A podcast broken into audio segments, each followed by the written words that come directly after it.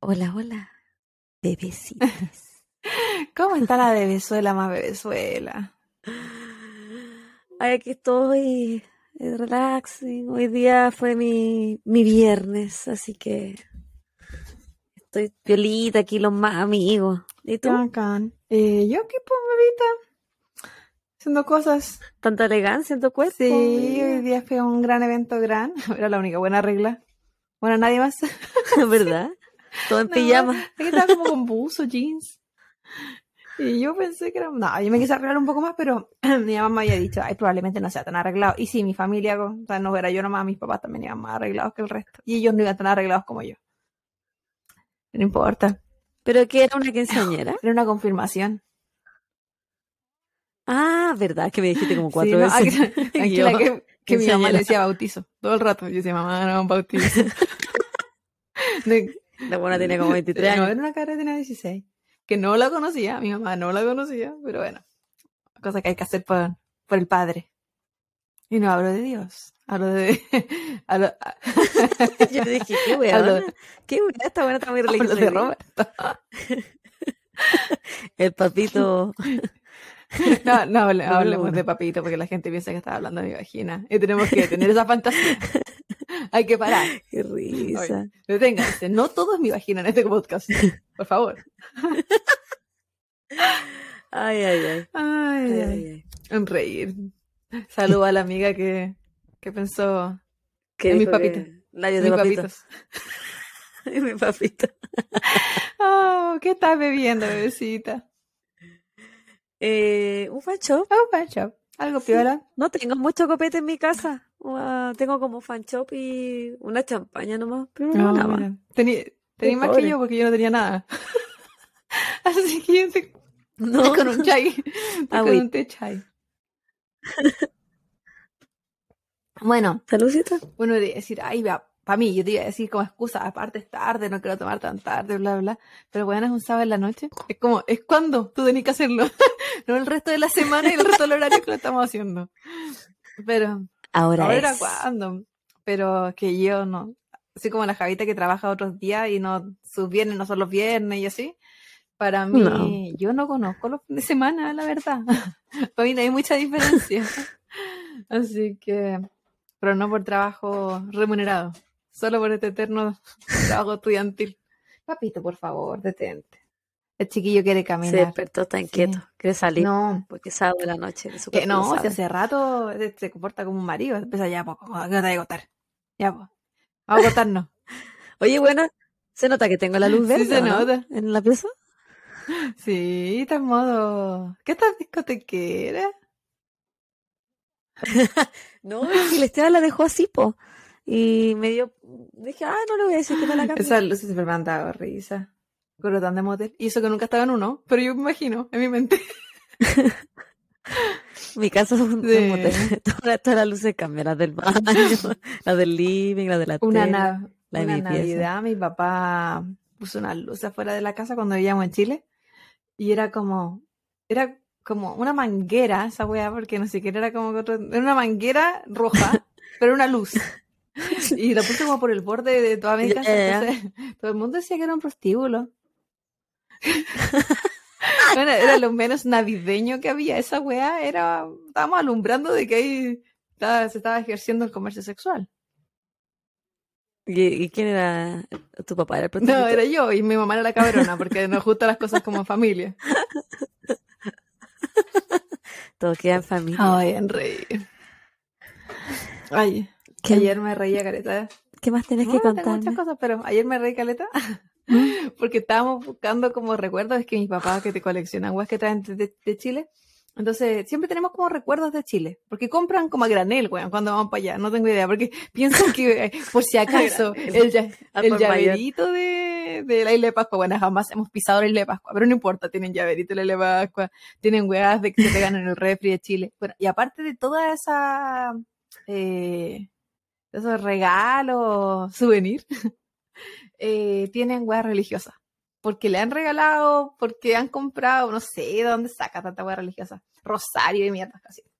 La cosa es que estaban buscando algo como extra, porque le mandamos a hacer cosas a esta niña, como para la confirmación, en una página de web religiosa. Y yo te contaba que la pulsera que venía para ella era una pulsera que además, eh, no sé, habla de cuerpos ajenos, pero la niña, eh, su muñeca no era pequeña. Hoy día me di cuenta. Entonces, la pulsera que habíamos comprado, que no tenía medidas la wea, le hubiese quedado de anillo. Más o menos. Ah, sí. ya. Es que la pulsera era chiquitita. Era pequeña. O sea, la gente, no sé si era, no, no sé, Era no sé, como no para tanto, pero bueno, la gente que, que me pueda estar viendo en YouTube, yo tengo una muñeca súper pequeña, que ni siquiera es proporcional a mi cuerpo. Mis muñecas siempre han sido muy pequeñas. mi cuerpo pareció inmenso, mis muñecas huesudas. mi muñeca siempre ha tenido anorexia, el resto de mi cuerpo, no. Yo siento que mis muñecas siempre han sido No, proporcionales. las mías nunca. Me encantan, siempre han sido flaquitas. Como que están hechas para. Yo debería haber sido modelo pulsera, loca. Porque es que son flaquitas y son bonitas. La única wea. loca.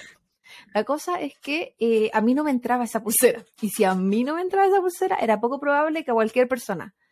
Así que empezamos a buscar si teníamos otra cosa como para agregarle, porque aparte esa pulsera venía grabada. Esa era para ella. no era una pulsera para ninguna otra persona. La cuestión es que, entre tantas, mira, mansa vueltas que me estoy dando, entre tantos souvenirs de toda esa mierda que estábamos encontrando, mi papá tenía muchas maracas. En versión llavero.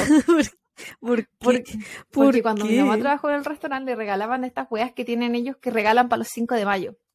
Mi mamá trabajó en un restaurante Ah, mexicano muchos años. Y los 5 de mayo se- supuestamente se celebra una wea mexicana que solamente se celebra en Estados Unidos, porque en México no.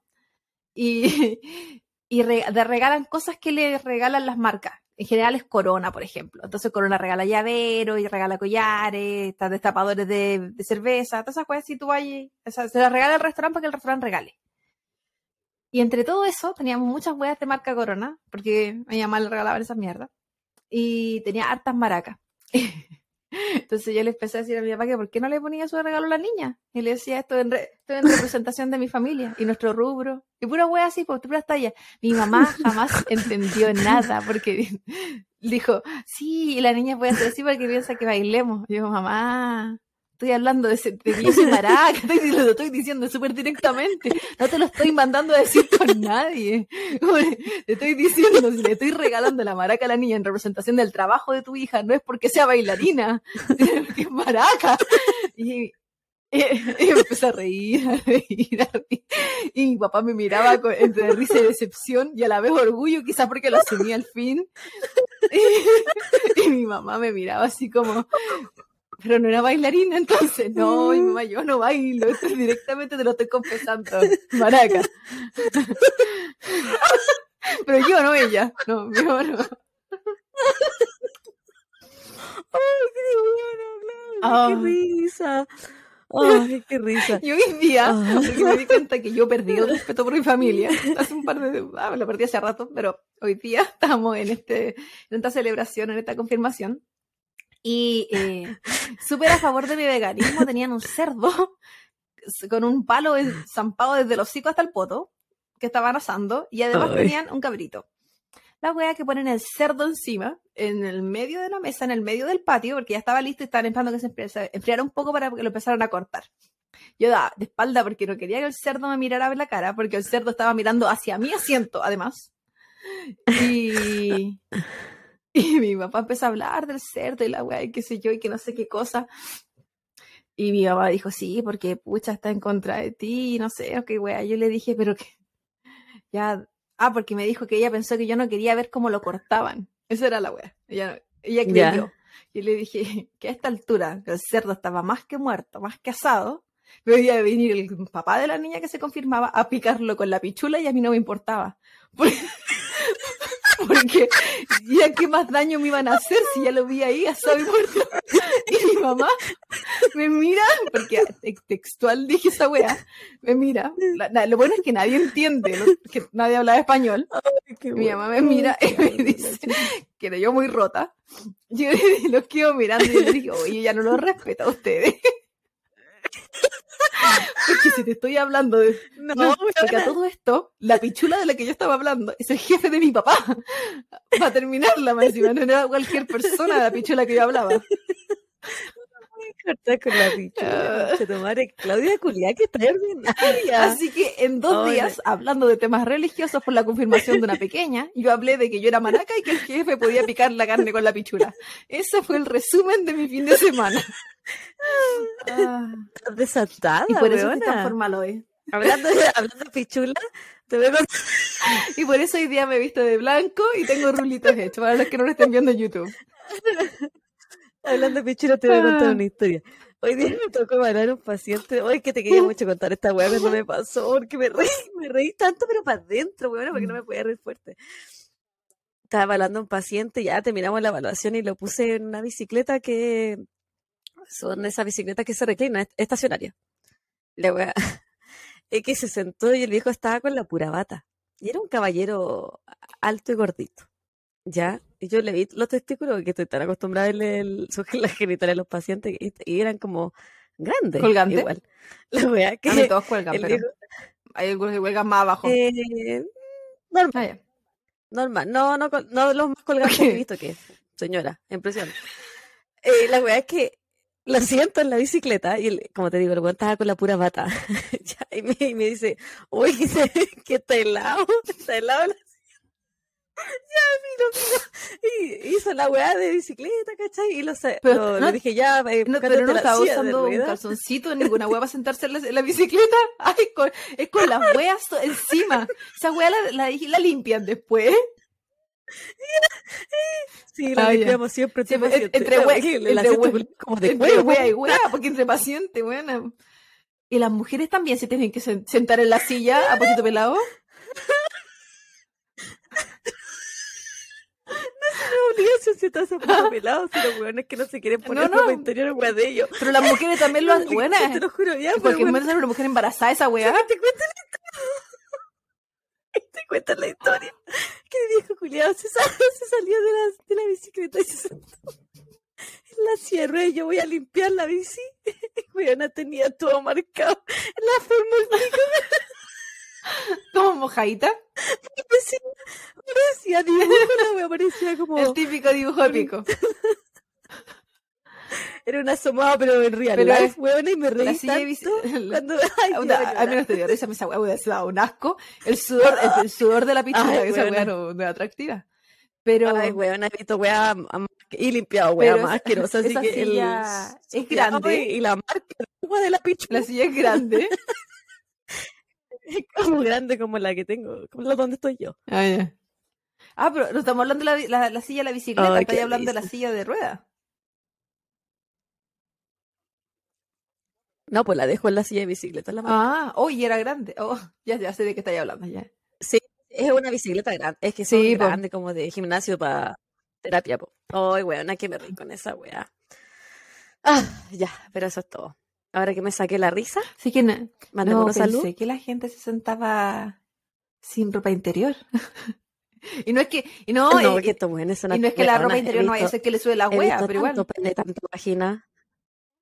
Tanto pene tanta vagina desde que trabajo en la salud. Es impresionante. Oye, no, yo no, yo tengo harto pudor. y- Estoy no, pura y, y eso que acabo de confesar a lo que me dedico, pero aún así yo no la ando mostrando sin pudor. No, no podría. Ya, Maraca. Maraca, le, le los saludos. Ah, en reír. En reír con mi familia. Ok. Parto con los saludos. El primer saludo es para nuestra amiga.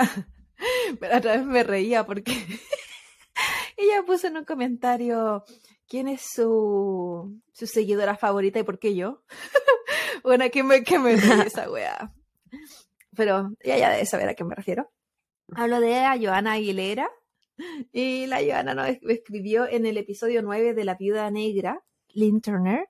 Pone, oh, la huevona mala. Como la avaricia aguanta tanto. Cuento aparte, harto inteligente para matar así de sigilosa con el anticongelante. En fin, pobres hijes. Tiene razón, po. Sí, es verdad. Sí lo dijo. Sí. Cuático eso. Era, era malula la chiquilla. Un saludo a la Joana, un abrazo grande.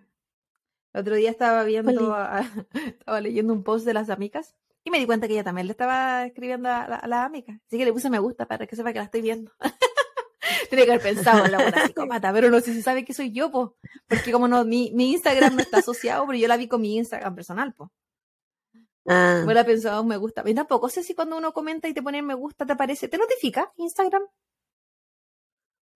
¿Te sí, notifica perso- que persona le pone no me gusta a si, tus no sé si No. no, no, no sé si Sí, específicamente quién. como yo no comento en Instagram a la gente, entonces las pocas veces que lo he hecho, no, no, no, no, no me ha notificado. Pues, bueno, nadie lo, nadie lo pescó, pero, pero no sé. No creo que haya sido trending, la wea. El siguiente saludo es eh, para Macarena Albite. Ella nos escribió en el episodio 10 de la tercera temporada, La vida fugitiva. Estivaliz, pero Estivaliz. Por favor. Estivaliz por la chucha. Estivaliz. Ya nos ponemos las chiquillas, quiero dejarle mi abrazo desde Argentina. Las escuché todo enero cuando las descubrí por la publicidad de Instagram, un capítulo tras otro. Ahora que estoy al día, espero con ansias el día del nuevo video. Son mi compañía mientras trabajo en mi emprendimiento de cuadernos y agendas y se me pasa volando la hora mientras trabajo con ustedes. Muchos besos y abrazos. Hashtag cinco tú? estrellas porque cuatro no nos sirven. Ay, la amo. Y que se Y que sepa. se sepa, y que se sepa también con la maldita Estivaliz. Así que un abrazo gigante. a- Estivaliz por la chucha. un abrazo gigante, Macarena. Y un saludo gigante a toda la gente que nos escucha desde Argentina, que siempre están comentando. Tenemos nuestra, nuestras principal, como la, la Lali, que no para. la Lali Sí. que nos comenta en todas partes y la amamos por eso. Y tantas otras amigas que nos han comentado, amigas que se han recomendado con otras amigas también, así que eso nos encanta. Sí, oye, Sí, me gusta que nos escuchen Argentina. también. Hermanos argentinos. Ya, mi primer saludo va para Max Catalán. Dice. "Eh, el algoritmo de Instagram me trajo por el caso de Chris Benoit. Soy fan de wrestling. Y es el hecho más lamentable en la historia del wrestling, al punto que su legado quedó manchado para siempre por sus crímenes. La verdad. Yo ni siquiera era tan famoso. Eh, Hasta, ah, sí, pues era cuando era llegaron todos los comentarios de toda la gente, fue como. "Oh". Porque en verdad mucha gente llegó por ese caso. Uh. Mm. Yo me acuerdo de haberlo visto cuando era chica. Veía la lucha libre. Tú estás hablando. Eh, tenía cara loco el culiao, pero yo creo que era su personaje. Sí, pues. Bueno, en la vida real también lo fue. Sí, no, verdad. Hay harta gente que todavía cree que él era inocente. La otra vez estuve conversando con, un amigo de los que nos comentó el podcast Ah, sí. y él hablaba de que tal documental y tal cosa que leyó y tal cosa que encontró. Y él, él sí creía en la inocencia, de él creía que había algo más. Y que también era muy raro el tema de los mensajes, ¿te acordás? La weá que apareció en Wikipedia, toda esa weá. Entonces, claro que cuando aparecen Sí. ese tipo de cosas hacen sospechar, po. Y ahí al final, ¿quién es? Las teorías Sí, pues, conspirativas. tú sabes que soy la reina de esa. Salfate una wea al lado mío. Sí. Un testículo de tu paciente. Weona, y yo que he visto testículos grandes, una vez, una, yo, eh, tuvimos un paciente en mi hospital antiguo que no- fuera hueveo Claudia. El escroto tocaba el suelo. Tenían como el linfedema escrotal. Sí, pero era El otro día estaba viendo un programa de estos de antes y después, tipo de en Home and Health en Chile o TLC. Y no, no, no vi el programa en verdad, vi los clips que aparecían en YouTube, no importa, para mí era ver el programa la wea. Y el caballero tenía, uy weona, ese testículo era del porte de mi cuerpo. Y yo no soy, y yo no Sí, soy no, sí, pequeña. es brígido. No, era inmenso. Y ahí contaba alguien que lo vendaban. Bueno, no sé si era la pareja o a la- alguien que lo cuidaba, pero le vendaba, porque aparte que esa persona tenía sobrepeso. Entonces no ni siquiera era solamente que era un escroto gigante en un cuerpo. Era un cuerpo, era No, un sí, cuerpo, Es que sí, po, generalmente son era un cuerpo grandes. gigante con un escroto inmenso. Y, y mira, ahora estamos hablando de escroto, dejamos de hablar de vagina y pichula. Mira qué, qué culta nos pusimos. sí, empezamos a, a mejorar. Eh, y ella explicaba que él se lo vendaba, pero eso solamente para detener que se siguiera creciendo. Era como de mentira, en verdad, porque no era una solución. Era solamente para que no empeorara. y Era como que él lentizaba el proceso de agrandamiento, pero no era la solución para nada. Y decía, como, es que es vivir con un tumor, pero yo me imagino que debe doler. Sí. No sé. Sí, pues si les duele. Pero solo el, el- la, yo me- no me refiero solamente a la piel y todo eso que duele, porque es como que cuando uno te- el es el peso. el, como, como cuelga. Sí. Así que, qué cuático. Ya, cara escroto. Eh, escrotal. Cara de ¿me linfedema escrotal. ¿Toca a ti? Eh, cuando se cuántos saludos tení, pues, bebita. Si tení. Yo tengo dos nomás, ya, así entonces me toca a mí, po. O sea, dos en total. Sí. Sí. Qué buen apodo ahora, cara, el infedema escrotal. Esa persona que ha destruida después de ese, de ese. Y mi siguiente saludo, luego de esta frase maravillosa, es eh, Marlene Pisiusa. Y Marlene Pisiusa nos comentó en el episodio 11 de la tercera temporada el asesino de la NFL, Aaron Hernández. Y si vieron las fotos del chiquillo, Ay, me comentó que yo podía estar en lo correcto, ¿no? De ser una persona atractiva. A nadie le importó mi comentario. Superficial. En ese, lo único que hablaba en ese capítulo era eso. Eh, nos pone saluditos, chicas. Me entretienen mucho. Hasta culpa me da reírme entre las historias criminales. Ah, no se las bien. Este es un placer culpable. Pero es que no nos estamos riendo de los crímenes. No estamos riendo de, la, de nosotros a, la vez, No. o a veces de ellos, pero no de lo malo. O de los ridículos Sí, que o sea, son. cuando, cuando hablamos de que le gustaba la sin diente, ahí nos reímos porque era, había que hacerlo. Weona. pero, Es que qué risa esa weá. y, y porque yo tenía muchos, ¿te acuerdas que hablamos esa wea? Nunca se me olvida. Desde ahí creé una nueva inseguridad, weón. Tener muchos dientes. Son muy simpáticas, llamo cuando la Javi dice, ¿qué es weona? Ja, ja, ja, ja. Por alguna, por alguna que se manda la Claudia. Besos desde Buenos Aires. La verdad, Ah. después de que leímos tu comentario, yo le dije a la Javi, Javi, yo no me doy cuenta cuando me decís que soy weona. Y es porque está, está tan naturalizado que me trate de weona, porque lo soy. No es que yo no la voy a culpar por esa wea. Ah, no me voy a poner, como, como ahora que me dijo Mara que le voy a decir, ¿por qué me decís esa wea? No, ¿para qué no? ¿Para qué? Mentirosa jamás. Así que un saludo muy, muy grande, Marlene. Un abrazo grande, nos reímos mucho con tu Un saludo, comentario. Y nuevamente saludo a Argentina, me encanta esta wea. Y mi Uh. último saludo, antes que tú pases al tuyo, es para Mónica Retamal. Ella nos también escribió en el mismo episodio, el 11 de, de la tercera temporada. Y nos pone, hola bebecitas, acá estoy lista para escuchar este caso con mi cafecito. Y nos manda muchos abrazos. Y bueno, yo cuando lo leí, yo dije, ya está conmigo, porque yo ese, parece que ese episodio estaba con tecito y ahora estoy de nuevo con tecito, así que estamos en la versión sanita nomás. Tazas y crímenes.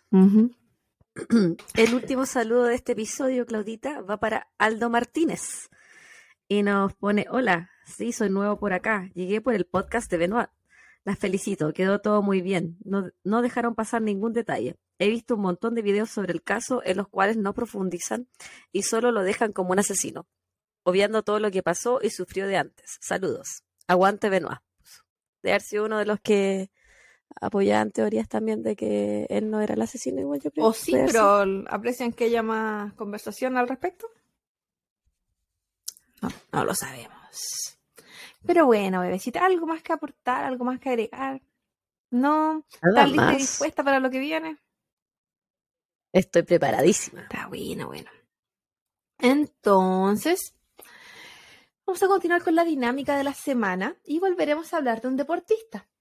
Además, viajaremos hacia un nuevo lugar porque vamos a visitar otra parte del mundo esta vez y nos vamos directamente a Sudáfrica. Esta vez el deporte y el país son otros en comparación con los que la Javita habló antes. Las circunstancias son, verdad, completamente diferentes, pero las mentiras y las contradicciones unen a esta atleta con el anterior. O tal vez no. Así que vamos a discutir como en el caso que te estaban comentando en los comentarios, Mm. la redundancia, eh, ¿a quién le creemos? ¿A quién hay que creerle? Hoy día hablaremos de Oscar Leonard Carl Pistorius. Y ahora me toca a mí decir que yo a él lo encuentro guapo. Sí, sí, a mí yo también. No, me quedo con el anterior, porque tú cachai que me gustan más otras cosas, sobre todo lo que no es bueno para mí. Pero eh, eh, este se ve muy, este, este- este se ve muy sano mí, físicamente. No me gustan me, sí, no, sano. pues, físicamente se veía sano. Me, me gustan más maltraer. Pero bueno, a nadie le importa que me guste a mí. Oscar nació en noviembre de 1986 en Johannesburgo, Sudáfrica. Era parte de una familia religiosa, tenía hermanos, uno mayor y una menor. Cuando él tenía 15 años, su madre de tan solo 43 fallece y esto marca su vida para siempre. De hecho, años después se tatúa la fecha del nacimiento y la muerte de su mamá, en conmemoración a ella. Oscar nació con una condición conocida como fibular hemimemal- hemimelia. Es decir, que no tenía uno de los dos huesos que se encuentran en la pierna, la fíbula. Y esto eran ambas extremidades inferiores. Por lo que él, cuando, cuando él tenía 11 meses de edad, ambas piernas fueron amputadas al nivel medio entre la rodilla y los tobillos. Si bien esa es la amputación en teoría, como... Eh, Transtibial. Eh, cuando uno ve las fotos, pareciera que es una amputación mucho más alta. Así que no, sé si eso habrá sido porque estamos hablando de que lo, esto pasó cuando tenía 11 meses y sabemos que después... Se ve casi como que fuera al nivel de la rodilla. Se ve muy diferente cuando yo leí que era término medio, después vi las fotos, fue como esto no es, pero claro, hay que entender que igual después, eh, quizás era término medio cuando tenía 11 meses, no sé. Gracias a la tecnología y a su familia, supo desenvolverse casi como que esto jamás hubiese ocurrido. De hecho, pertenecía al equipo de rugby de su colegio. Era seleccionado. Además, este no era el único deporte que ejercía. También jugó waterpolo y tenis hasta los 13 años. Y se destacó en el deporte de lucha. El mismo que estabas hablando tú anteriormente, wrestling. El wrestling. Y la, con estos trajecitos como tipo maya como body con la cosita en la cabeza, así. Muy diferente todo esto, todos, esos antecedentes, a la imagen que cualquier persona podría tener de una persona con amputaciones en sus piernas. Eso, nada lo limitó, nada lo detuvo, muy por el contrario. Debido al rugby, él sufrió una fuerte lesión en la rodilla en el año 2003. Y es por esto que tras su recuperación y terapia, él comenzó a correr en el 2004. Y tras este esta nueva incursión en este nuevo deporte, no hubo vuelta atrás. Y el atletismo se volvió su forma de vida. En el 2006 entró a la universidad a estudiar negocios, o lo que en Chile se conocería como ingeniería comercial. Debido a la carga deportiva que tenía, que era su prioridad y además participaba ya a nivel eh, nacional, su enfoque en los estudios no era su prioridad, por lo que él comenzó a disminuir la carga académica y a tomar menos clases, porque en Sudáfrica, según lo que entendí, al igual que en Estados Unidos, tú eliges cuántos ramos tomas por semestre. A diferencia, por ejemplo, en Chile, que contamos con una, con un, eh, una malla o un programa que, viene prehecha. No tienes muchas posibilidades de, de, tomar menos o más ramos por año. Al menos en las universidades que yo conozco. No sé si eso será diferente en otras.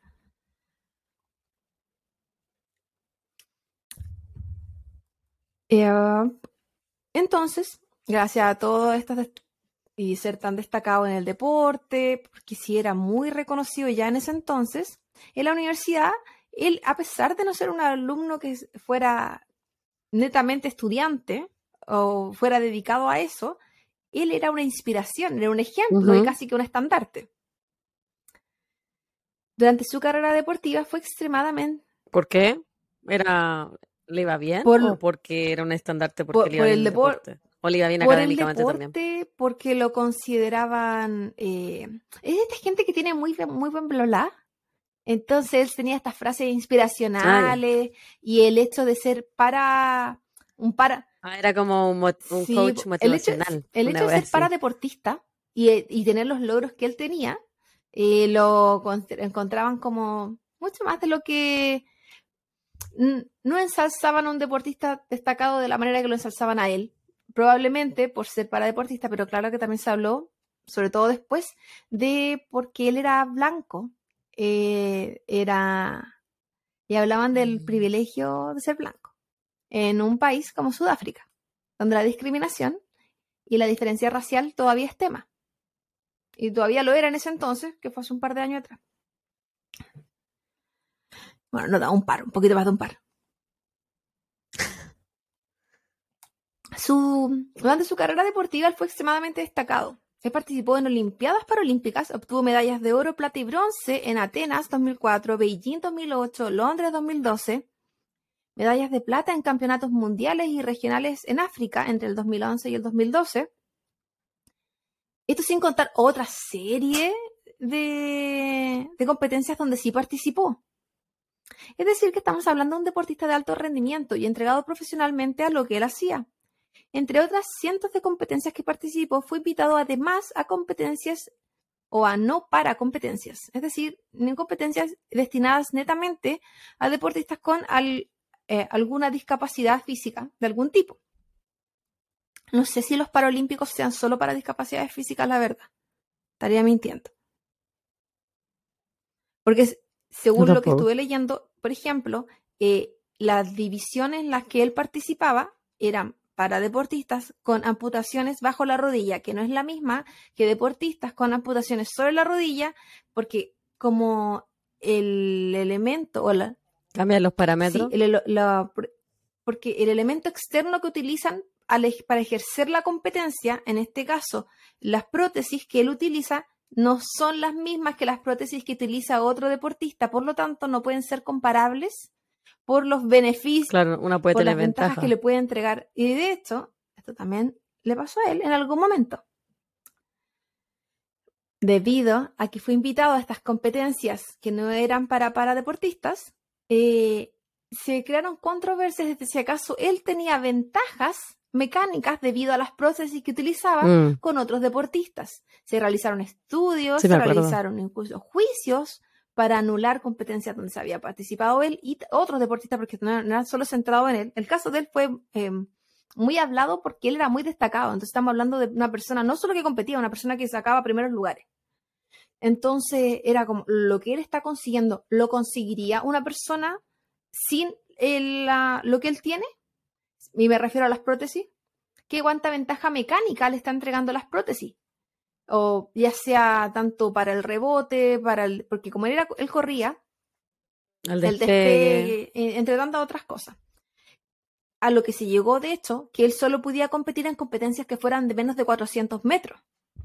Porque más de 400 metros existía una ventaja y ahí hubo todo un estudio biomecánico al respecto. Estuvo súper interesante esa parte de la lectura, pero no creo que a mucha gente le interese porque en verdad es más para una. Pero que se hizo un análisis muy importante en cuanto a cómo una persona o, un paradeportista puede competir en una competencia no para no paradeportistas y las ventajas que este le podía entregar. O, Me acuerdo que lo vimos en la Lo conversamos, aunque quizás tú, pues yo no lo vi contigo, no sé. Eh, creo que yo lo vi, eh, ah, estaba contigo. Estaba en alguna parte, quizá en otro país, o quizá en otro curso, mucho más abajo. Parece que, pues, no, no sé, creo que íbamos como en cuarto. Ah, ya, pues, en primero. En otro curso. ah, y la gente a veces que era muy porra, no era porra, yo, yo congelé. Y me también. Pero bueno. Y eh, ya en su vida adulta e independiente, al ser un deportista destacado, no encontré si terminó su carrera al final, la verdad. Pero yo creo que sí, por antecedentes que se hablaban como de él educacionalmente, qué sé yo. Y a su vida adulta él se compró su casa propia y comenzó a vivir en Pretoria, Pretoria que es la capital del mismo país. Se cambió de localidad. Era tan destacado eh, por sus logros que publicó su propia autobiografía, no sé si propia, no sé, en el 2007. Y esta gente que era como redundar. Y esta era llamada eh, Dream Runner. Pero esta la publicó en Italia. Después vamos a ver que él era muy, muy, muy famoso en Italia. ¿Por qué? No tengo idea. Teoría que tengo porque él tenía ascendencia italiana. Oh. Esa es mi teoría. Bueno, tenía ascendencia de varios países por los abuelos. Pero una yo hubiese pensado que tenía ascendencia griega, como Pistorius, me suena ah, más como apellido griego. No lo leí entre los países, pero que eran, como cinco países que salían como que tenía ascendencia. Así como que netamente sudafricano el amigo no era. Pero al final todos estábamos mezclados. Pero mi teoría es esa, que puede que sea otra y que no lo leí nomás. Pero la cosa es que eh, sacó esta biografía que años más tarde, bueno, un año más tarde, sacó la versión en inglés que se llamaba The Blade Runner.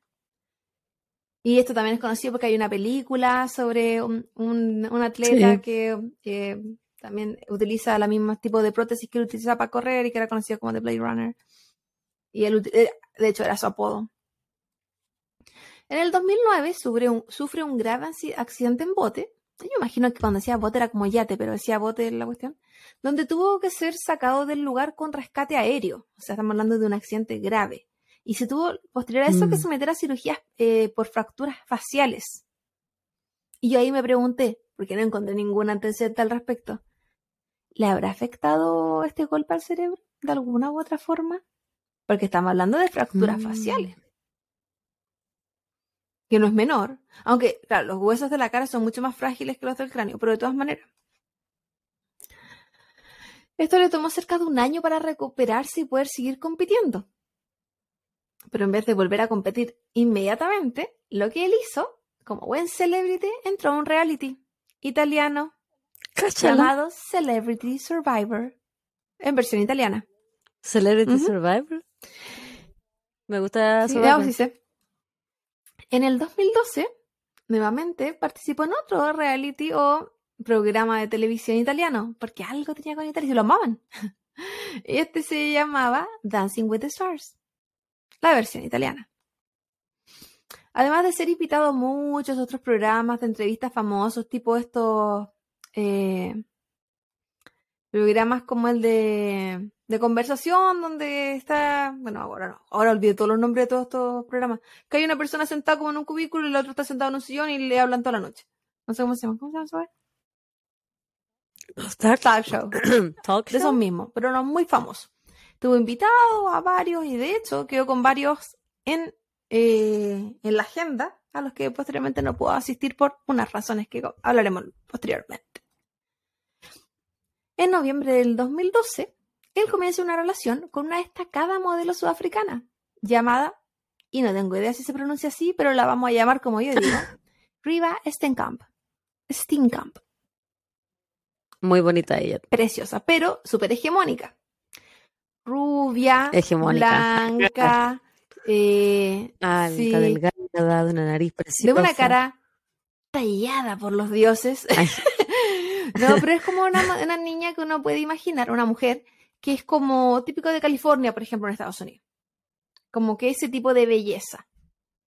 Muy, eh, muy bonita en todo lo, Muy, muy Muy Hollywood Hollywood igual. también, sí, muy modelo. Pero y no solo Sí. físicamente, sino que era, era muy, muy, muy, muy guapa. Riva, además de ser una modelo de elite, había también tenido una carrera deportiva en su pasado. Ella era jinete, hasta que al comienzo de sus veintes sufrió un accidente y tras esto una fractura en su espalda. No especificaban si- qué vértebra, no había mucha especificación al respecto. O sea, es que me gusta el detalle, pero no me lo dieron. Y luego, Ni tampoco qué tipo no, de no fractura. dieron nada, mucho detalle. Pero fue algo no muy simple, ya que luego de esta fractura tuvo que volver a aprender a caminar. Y fue un periodo de recuperación bastante largo, al punto que jamás pudo volver a, a competir como jinete. Y abandonó el deporte. Es que el rebote, po. Los golpes de, de caída de caballo igual son, Pues si tuvo que aprender a caminar, tiene que haber tenido una lesión raquimedular. debe haber sido algo Tiene que haber sido un, un hacia D, un hacia E. Sí que tiene que haber sido algo no simple para la amiga. Pero Mm. ella, además de este deporte, de manera paralela, desde los 14 años, ella ya era modelo. Estamos hablando de estas chicas, como, no sé si ahora todavía pase, pero antiguamente como que estas agencias de modelos pillaban a estas niñas como entre 12 y 14 años y las ponían a ser adultos, finalmente, a modelar y qué sé yo, porque Sí. ya eran preciosas a esa edad y las tomaban. Y ella comenzó a ser rostro de marcas muy importantes en su país, se encontraba en todos los eventos sociales. De hecho, era como el rostro de Avon en Sudáfrica. Era como, digamos, como el, eh, la- el personaje principal de la revista de ese entonces allá. Y fuera de, de ser preciosa, de haber tenido un pasado de modelo, era, además era abogada. Oh, Había, había, había, eso no lo sabía yo, ¿ah? se había titulado un par de años antes, ya eh, había estado postulando a distintas firmas y su intención era después de los 30 ya estar como independiente. Pero sí. Entonces, e- ella, que también participó en varios reality, ella se decía ser eh, rubia, inteligente y como una bomba. Porque la autoestima siempre alta, amiga. Pero era cierto, porque ella era lo que vendía. Y muy carismática. Y nuevamente, también se hablaba mucho de algo que se llama um, The White Women um, syndrome, como el síndrome de la mujer blanca, Syndrome. y que eh, se da en países, o bueno, se da en todas partes, pero esto lo mencionan específicamente en Sudáfrica, que es, vamos a tomarle mayor atención, es como el privilegio blanco, pero en versión mujer.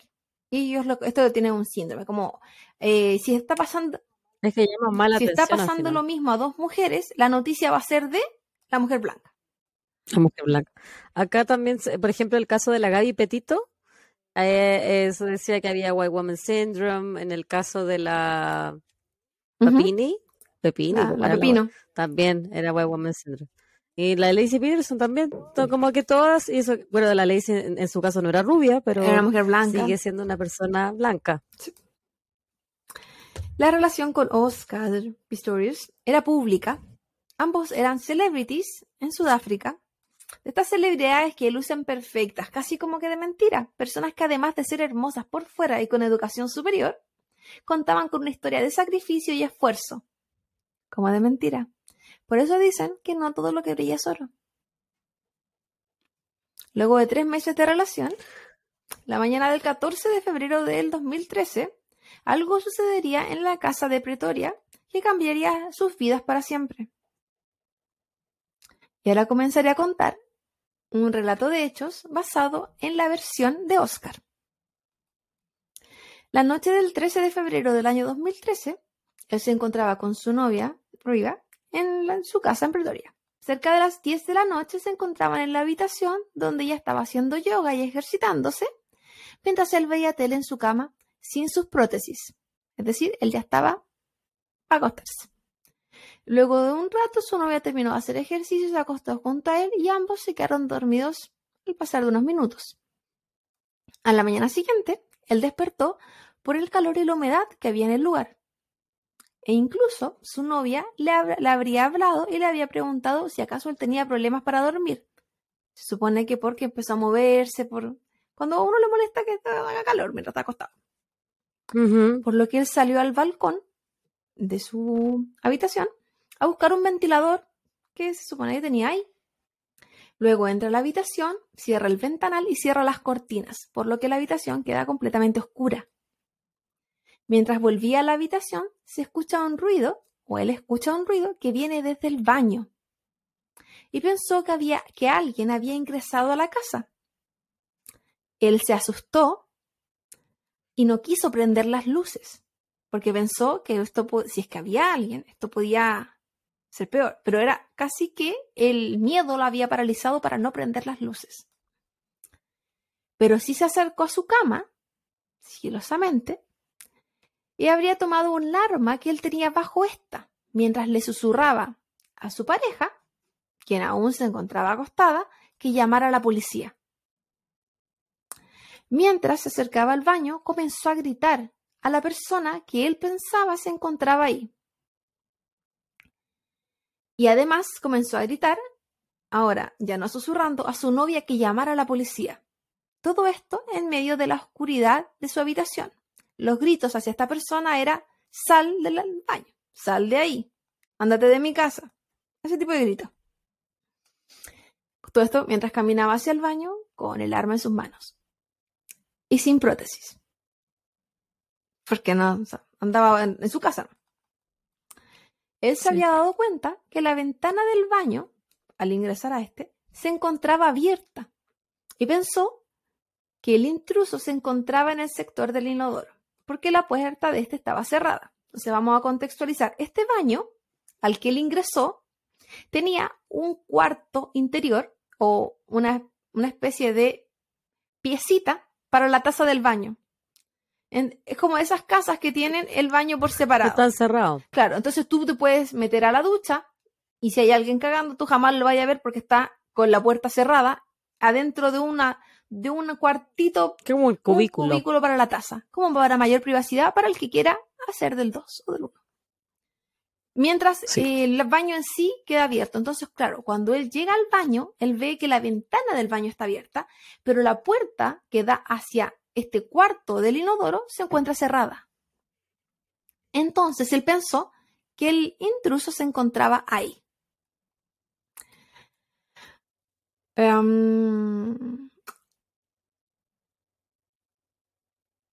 Bueno, y que obviamente nadie estaba en el baño porque el resto del baño lo revisó no había nadie. Todo esto lentamente, sin prender las luces.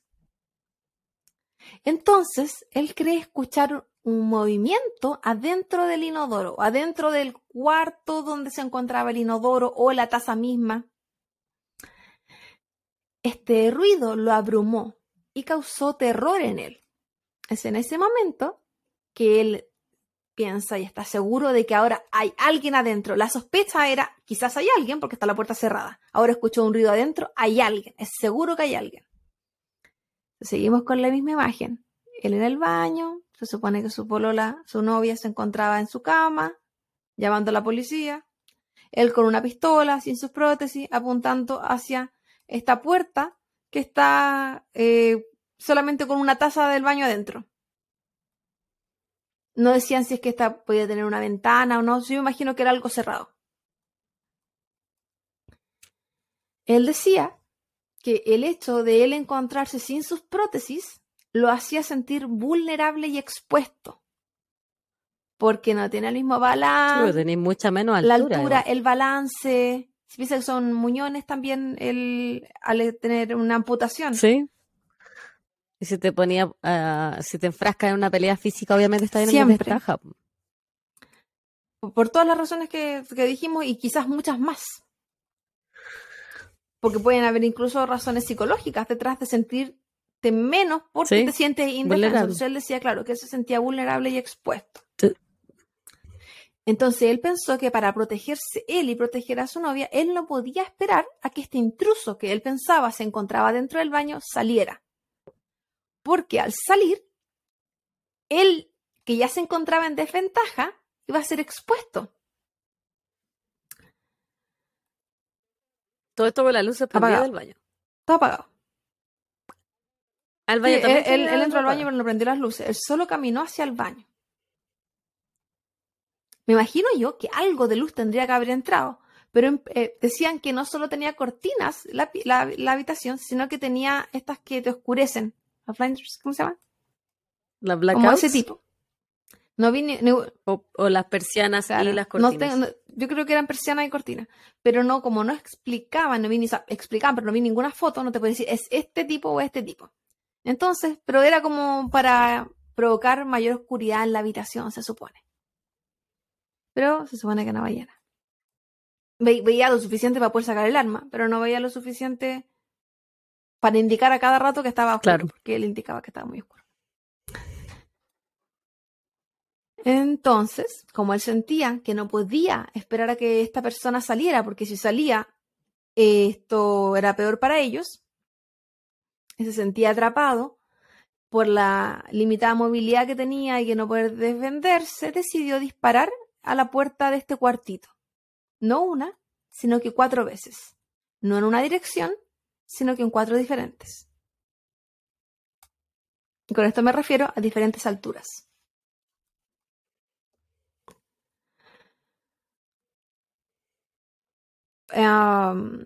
Todo esto sucedió mientras él le gritaba nuevamente a su novia que llamara a la policía. Pero ella no respondía. No respondió al susurro, no respondió a los gritos, no respondió cuando él estaba en el baño. Su novia jamás se respondió en todo el proceso que él estaba diciéndole que llamara a la policía. Por lo que él, luego de dispararle a la puerta del baño, comienza a caminar hacia atrás, como de espalda, para no dejar de ver por si acaso alguien salía desde el baño. Su pensamiento era de que si había alguien adentro de este cuarto, podía salir en cualquier momento, más si estaba herido. Persona que jamás, se supone, gritó, incluso con los balazos, jamás hizo un ruido más allá de lo que él escuchó que sonaba la taza. Que tampoco explicaron si sonaba porque tiraron la cadena, o sonaba porque alguien chocó, o porque alguien se sentó. Sonó la Claro. taza. Entonces, al caminar hacia atrás, sin mirar, sin perder la mirada en el baño, él sentía tanto miedo aún que decidió tampoco prender las luces. Seguimos en la oscuridad. Al llegar a la altura de la cama, en este retroceso que él está haciendo, se da cuenta que arriba su novia no estaba ahí. Ahí recién, no porque no le respondió al susurro, no porque no le respondió a los gritos, no porque no se levantó así como, ¿qué está pasando? No porque él se acercó a la cama a sacar la pistola debajo de la cama, pero tampoco vio que ella estaba ahí no estaba ahí. Nada de eso. Entonces él se da cuenta que ella no se encontraba en la cama. Y es ahí cuando dice, quizás era ella la que estaba en el baño y no una persona que entró a la casa. Por lo que vuelve al baño y comienza a llamarla. Ella no respondió cuando él susurró, ella no respondió cuando él gritó, ella no respondió cuando él gritó adentro del baño, ella no gritó o nadie gritó cuando dispararon en la puerta, pero por alguna razón él pensó que si él la llamaba, ahora iba a responder. Por lo que él intentó abrir la puerta de este baño que se encontraba cerrada con seguro. O sea, para que no se pudiera entrar. No pudo abrirla. Corrió hacia el balcón y comenzó a gritar por ayuda. Volvió a la habitación, se puso sus prótesis, aunque inicialmente se dijo que era sin las prótesis, y comenzó a tratar de derribar la puerta del baño. Pero esto no funcionó. Así que voy a la habitación de nuevo y tomó un bate de cricket que tenía, porque estamos hablando con esta persona multideportista, y comenzó a golpear la puerta de este cuarto pequeño que solo dirigía hacia el inodoro. El bate de, cricket es como un mazo en realidad, la wea. Yo me lo imaginaba como uno de. Como de golf, pero no. Es diferente. No, es como el del eh, Chapulín Colorado, eso que tiene. Y con este mazo logró hacer un hoyo y abrir la puerta. Tirada sobre el inodoro se encontraba su novia viva aún con vida, según él. Es esta, completa historia, la versión que él entrega durante el juicio por el asesinato de su novia. Riva, de 29 años, luego de recibir cuatro disparos mientras se encontraba en el baño de la casa de su novio, fue encontrada por este mismo, quien intentó entregarle asistencia médica mientras gritaba por su ayuda. Un vecino del sector, que era doctor, escuchó los gritos de, que él estaba pidiendo, como gritos de ayuda, socorro. Los gritos socorro. Y fue el primero en llegar al lugar y prestar ayuda. Él, entre muchos detalles que entregó, se dio cuenta que, que Riva estaba muerta. Y que se encontraba muerta debido a las balas recibidas por los disparos. Oscar jamás negó que él había sido quien disparó. Cuando este doctor testificó en el juicio, dijo que Oscar se encontraba rezando junto al cuerpo de Riva mientras él decía que él le disparó, pero que él pensaba que no era ella. Y esto lo repetía una y otra vez. Que él disparó, pero que eh, pensaba que era otra persona, que era un intruso, que era alguien que había entrado a la casa. Jamás dijo que él no lo había hecho. Y todo esto entre gritos, llantos, eh, como todo un, una desesperación. Como la imagen que uno podría esperar cuando llegas a un lugar donde alguien se... Eh, como una imagen fuera de control.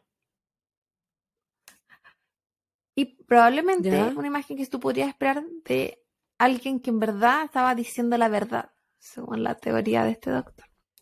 Otra persona en testificar fue un administrador del lugar que dijo que Pistorius lo había llamado gritando las mismas frases que indicó el otro testigo. Digamos que la, a todos, a todos les Exactamente lo mismo. Y que cuando él llegó a la casa o al, al recinto donde vivía Oscar, él lo ve bajando por las escaleras con Riva en sus brazos, Riva muerta, mientras él rezaba, gritaba y lloraba. Y él decía que esto era la imagen que para él era toda la verdad. Un hombre que no había querido hacer lo que se decía o lo que el juicio quería probar. Con eso de que la tenía en brazo eh, y tenía una contaminación completa de, la Porque él la sacó del baño. Entonces. Es contaminó, al final contaminó todo Y en lo que quiso algún punto. Porque rompió la en puerta algún y punto todo. él también disculpó a la policía, porque por ejemplo el cubrecama no se, se no se encontraba sobre la cama, se encontraba en el piso. Entonces dijeron que eso, eso demostraba que había un altercado y que por eso el cubrecama estaba en el piso. Y él dijo que la ¿Y él policía lo dejó que en era el la policía? Porque mucha gente también llegó al lugar antes que la policía, po. incluyendo su mismo papá. Pues mucha gente. ¿Qué onda la policía, weón? Es que eh, fue todo bastante... No, fue todo rápido, cerca. sí, fue, fue todo rápido y cerca. Por ejemplo, el papá llegó casi junto con los paramédicos. Y fue ahí cuando, la- cuando la policía llegó, recién a él lo separaron. Porque no va a ser un paramédico el que te diga andate para otra parte. Entonces, No, como por eso, eh, como se eran los hechos. Sin embargo, los abogados de la familia de arriba indicaron en el juicio que este suceso había sido premeditado, que los vecinos habían escuchado una pelea con gritos muy fuertes a la 1.30 de la madrugada, previa a los disparos, y que habían llamado a la policía para quejarse, lo que estaba constatado. Los gritos no eran solo por parte de Oscar, como él había indicado en su versión, sino que por parte de ella también. Aunque él posteriormente indicara que quizás se habían confundido las voces porque él cuando gritaba se le agudizaba la voz. Ya. Ya. y coincide. Ah, yo cuando Sí. grito se me pone más ronca, entonces van a pensar que soy Coincidentemente, cuando él contó esta historia y lloraba en el juicio, porque sí lloró mucho durante el juicio, eh, él se le agudizaba la voz. No sé si lo habrá hecho a propósito para mantener su versión o porque dentro del estado de shock que él tenía, de hecho, la noche que él estuvo preso después del el incidente, eh, él vomitó dos veces en la celda donde estaba, por ejemplo. Entonces, como que hablaban del cuadro de shock y estrés postraumático que él estaba viviendo y que fue también posterior que siguió viviendo lo mismo por todos los gritos y llanto que él demostró durante el juicio. Luego a las Pero se podría haber hecho Sí, pues estamos hablando, estoy diciendo lo que hizo nomás, pues no que esto fue verdadero y emocional de verdad. Sido todo calculado. O también haber sido que se le fuera de las manos y en verdad hubiese un arrepentimiento y toda esta somatización que tuvo tiene que ver con el arrepentimiento que tenía, que no podía decir que lo había hecho a propósito y que había sido un golpe de ira o... Ahí pues, tantas cosas. Luego a las 3.20 de la madrugada se escucharon los disparos, donde los vecinos volvieron a llamar a la policía, horario similar al que Oscar comienza a llamar a su padre para decirle que fuera a la casa. Además llama al 911, a la seguridad de su condominio y al administrador. Empezó a llamar a todo el mundo para llamadas bien cortas, diciendo que había un problema. Entre las 3 y media y las 4 de la mañana llegan los paramédicos e intentan resucitarla. Llegó ya un poquito tarde, si había llegado otra persona, lo había intentado, se había dado cuenta que estaba re muerta, porque con el disparo en la cabeza, con los dos que tuvo, no, no quiero ser tan gráfica, pero parte de su cerebro estaba por todas partes. ¿Se cuál era la posibilidad de que ella estuviera viva? Mm. Y lo peor es que estas fotos, que yo no las voy a compartir, eh, están por todas partes. Es- son súper gráficas. De hecho, se indicó que durante el juicio, al mostrar tanto las fotos, mucha gente se puso a vomitar. No son las fotos No. que yo vi, que no, no eran como vomitables, pero me imagino que tienen que haber sido muy como de las, del mismo estilo, pero más gráficas. La versión de los abogados indicaba que tras la pelea, Riva arrancó al baño con sus dos celulares, posterior a la pelea. Es decir, porque ellos decían, ¿por qué alguien que solo va al baño en el medio de la noche se va a llevar sus dos celulares? Como que despertaste y te llevaste los dos celulares a la, Sí. a la una de la mañana. No tenía mucho sentido. Pero no había ninguna llamada, ningún mensaje. Ella no se intentó comunicar con nadie, se los llevó. Solo eso. Y fueron encontrados como bajo, eh, como entre el tapete del baño, del baño, como el que está en el piso, y en la esquina. Ujú. Pero que quizás no se alcanzó También a puede comunicar ser. tampoco, po.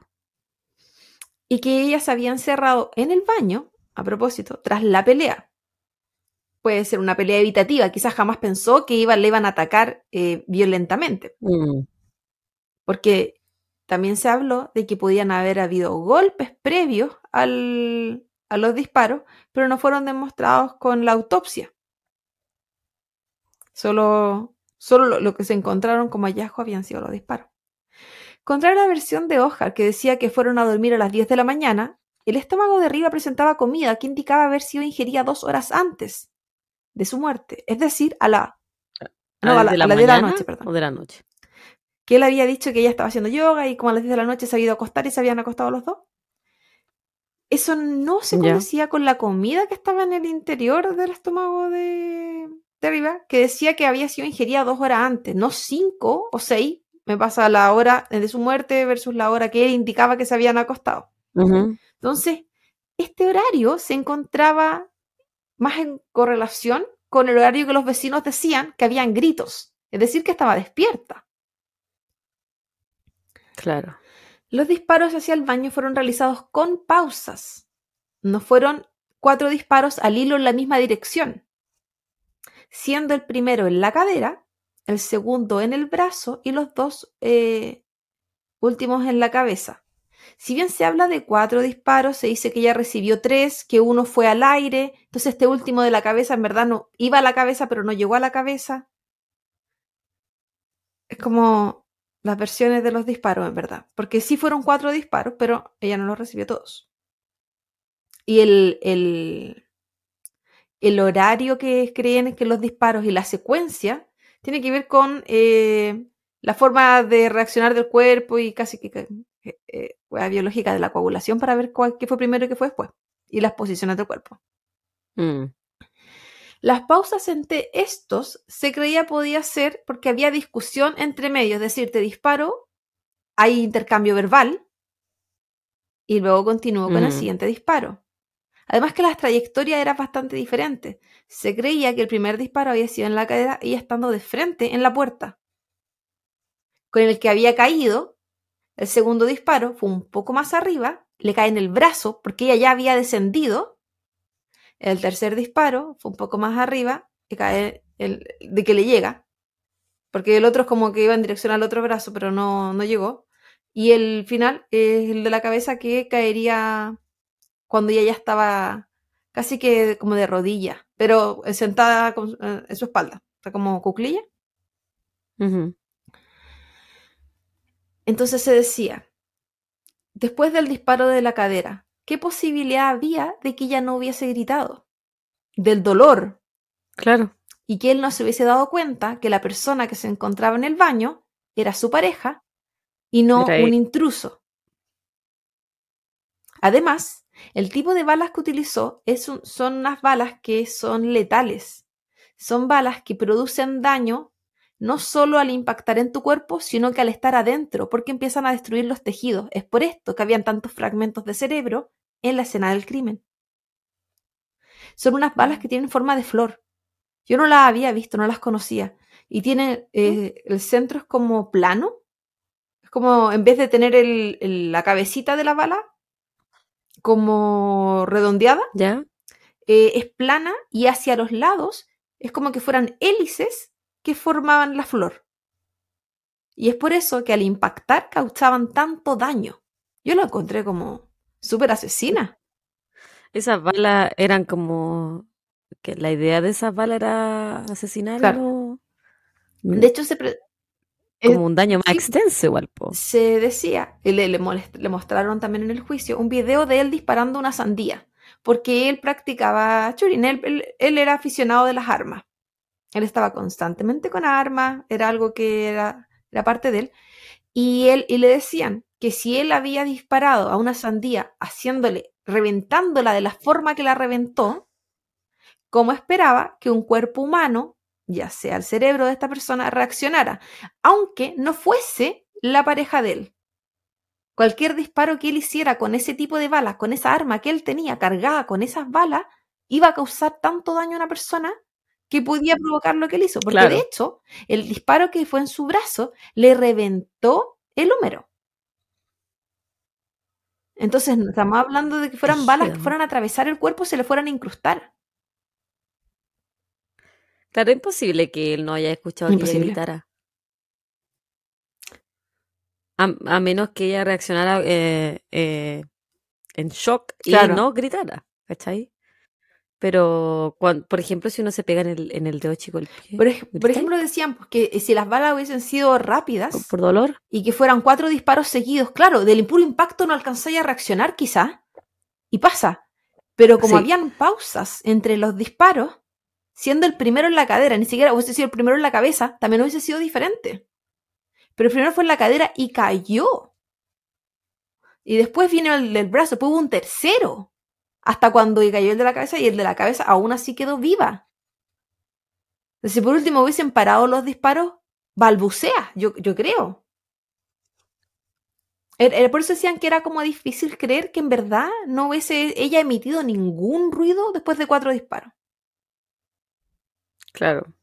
O ningún ruido cuando él estaba gritando que se fuera esa persona según él. po.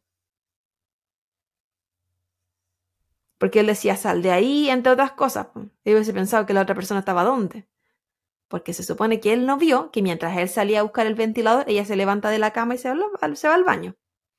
Aunque eh, mo- demostraron que el envoltorio el estuche que tenía esta pistola estaba hacia el lado de la cama donde estaba acostada ella. Es decir, que la pistola estaba debajo de esa parte de la cama. Cuando él fue a sacar la pistola, él no se dio cuenta que ella no estaba acostada. Del lado de la cama de ella.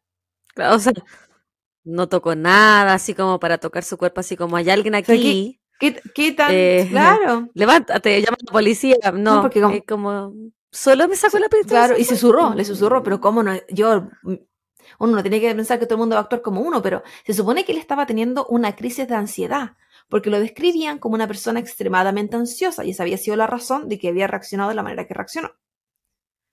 Pero si yo soy tan ansiosa, igual, como que me imagino yo, alarmaría un poquito más a la persona que está junto a mí.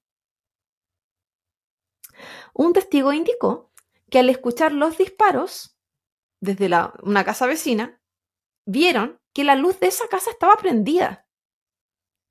Muy distinto a la versión de Oscar, donde explicó que todas las luces de su casa estaban apagadas y que él estaba en oscuridad absoluta. Por eso no se dio cuenta que ella no estaba en la cama. Y Mm. también se indicó que se supone que el jeans de ella estaba en una parte del piso y él lo había recogido. O sea, no podía ver que estaba ella, pero podía ver un jeans que estaba en el camino y moverlo en la trayectoria. Además que la trayectoria hacia el baño no es, no es como un baño que esté inmediatamente al lado de la cama. Tienen que cruzar por un Un pasillo, en pasillo. L para llegar al baño. Dentro de la misma habitación. Es decir, todo ese tiempo, por eso hablaban tanto de premeditación, tuvo todo ese tiempo para decidir lo que él estaba haciendo. No fue te veo, te disparo.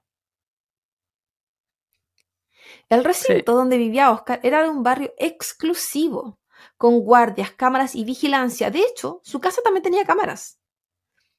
Por lo que el delirio de persecución que él estaba teniendo de que alguien fuera a entrar al- por la ventana del baño de su segundo piso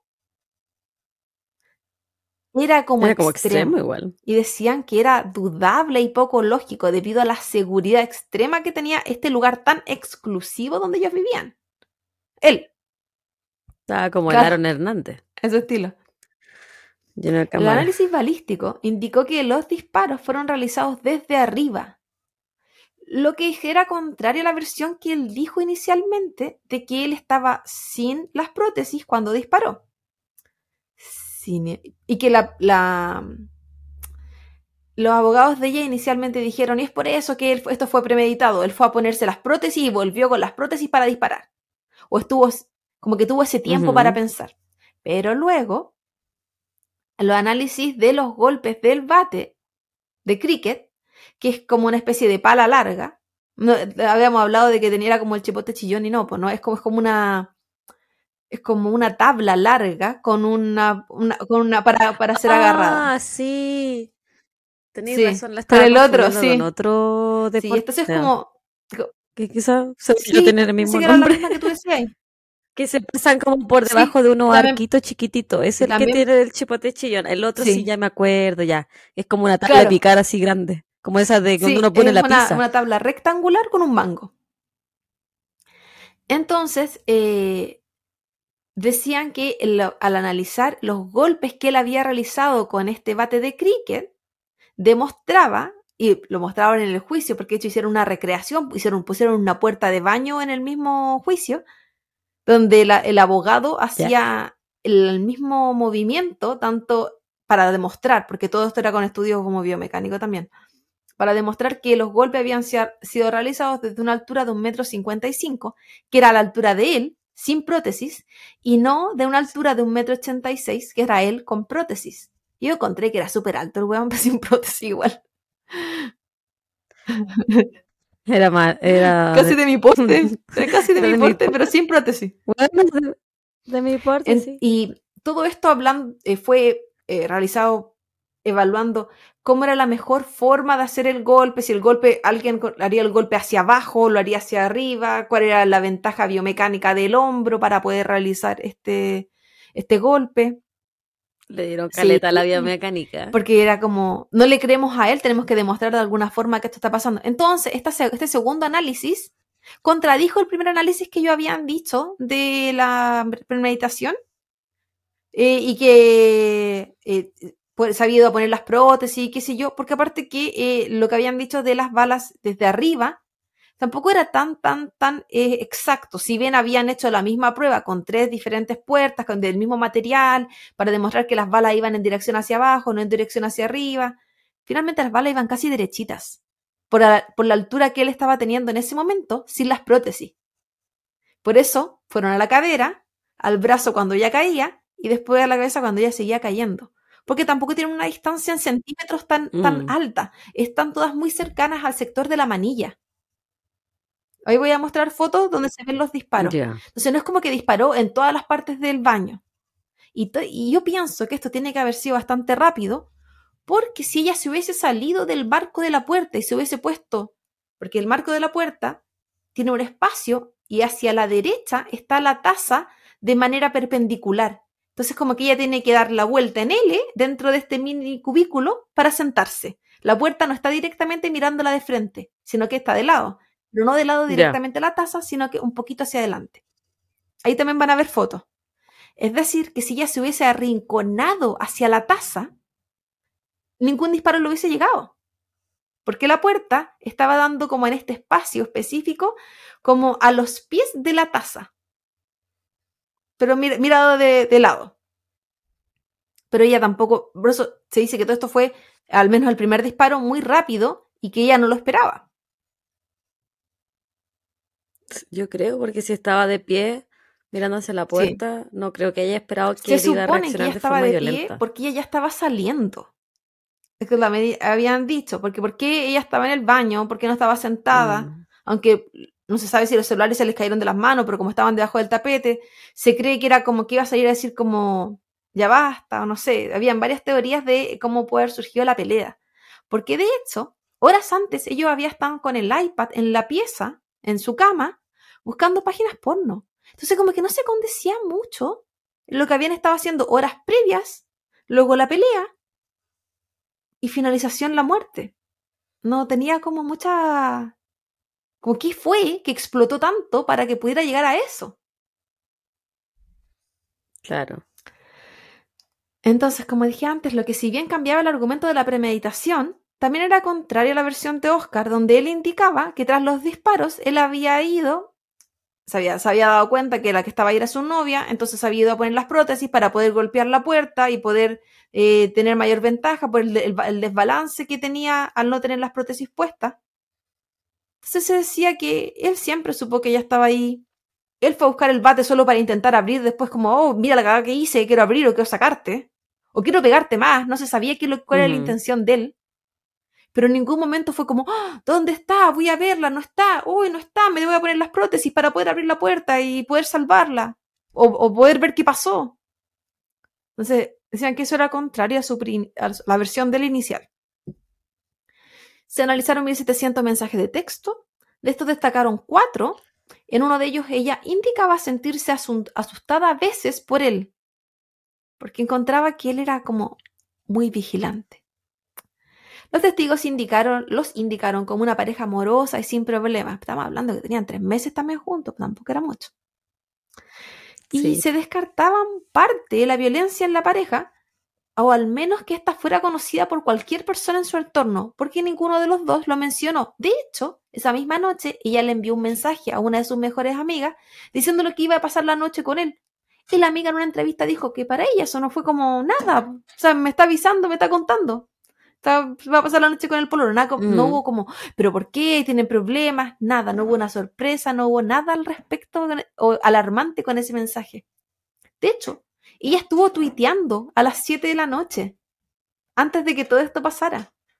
Y uno de los tweets era sobre una invitación que ella tenía al día siguiente para un evento. Entonces, nada hacía pensar que había como problemas o que ella pensara que algo malo podía suceder. Solo algunos de los testigos lo describieron a él como súper vigilante y poco posesivo, dentro de lo poco que él podía demostrar dentro de esos meses. Ella además le había entregado esta carta de San Valentín, hablándole, declarándole su amor, sin ningún atisbo de, oh, tenemos altos y bajos, típico de estas pa- pa- parejas que tienen como problemas, nada. Sí. Era todo como, eres, eres tanto mejor de lo que esperaba, bla, bla, bla, te amo. Había- no había nada como para pensar que algo podía pasar. Cuando se analizaron los gritos de esa noche, se hicieron pruebas para distinguir si se podía discernir entre gritos agudos o graves, o provenientes de un hombre o de una mujer, desde la casa de los testigos, específicamente una de los testigos que vivía a 177 metros. Lo que sí indicaron es que sí se oían, o sea, como que fue válido. Muchos testigos, y ahí hubo harta controversia en este juicio, eh, fueron, o sus, sus testimonios, fueron rechazados por la jueza. Por maneras muy subjetivas de, lo que ella pensaba que él era el, el- el testimonio de, estas personas. Y eso causó mucha duda porque eran Ya. testigos en contra de él. En contra, entre comillas, estaban testificando situaciones como esta, los gritos y cosas así. Entonces decían que por qué quitaban estos testigos si finalmente eran testimonios y ahí que era, era importante igual saber lo que otras personas eh, de las casas vecinas podían pensar y decir al respecto. Sí. Lo que sí indicaron testigos también es que posterior a los disparos sí se había escuchado a Oscar gritar por ayuda desesperadamente y que también se escuchaban gritos de llanto desoladores. Esto muy inmediato a los disparos. Por lo que ellos creían que era probable, sin hacer ninguna, como, asumir situaciones, que fuera como una situación real lo que él describía, debido a los gritos desoladores que ellos escucharon, de llanto. No hubo en ningún momento, Sí, pero se puede haber es arrepentido. lo que estamos hablando, porque puede haber algún arrepentimiento en el proceso. No necesariamente que...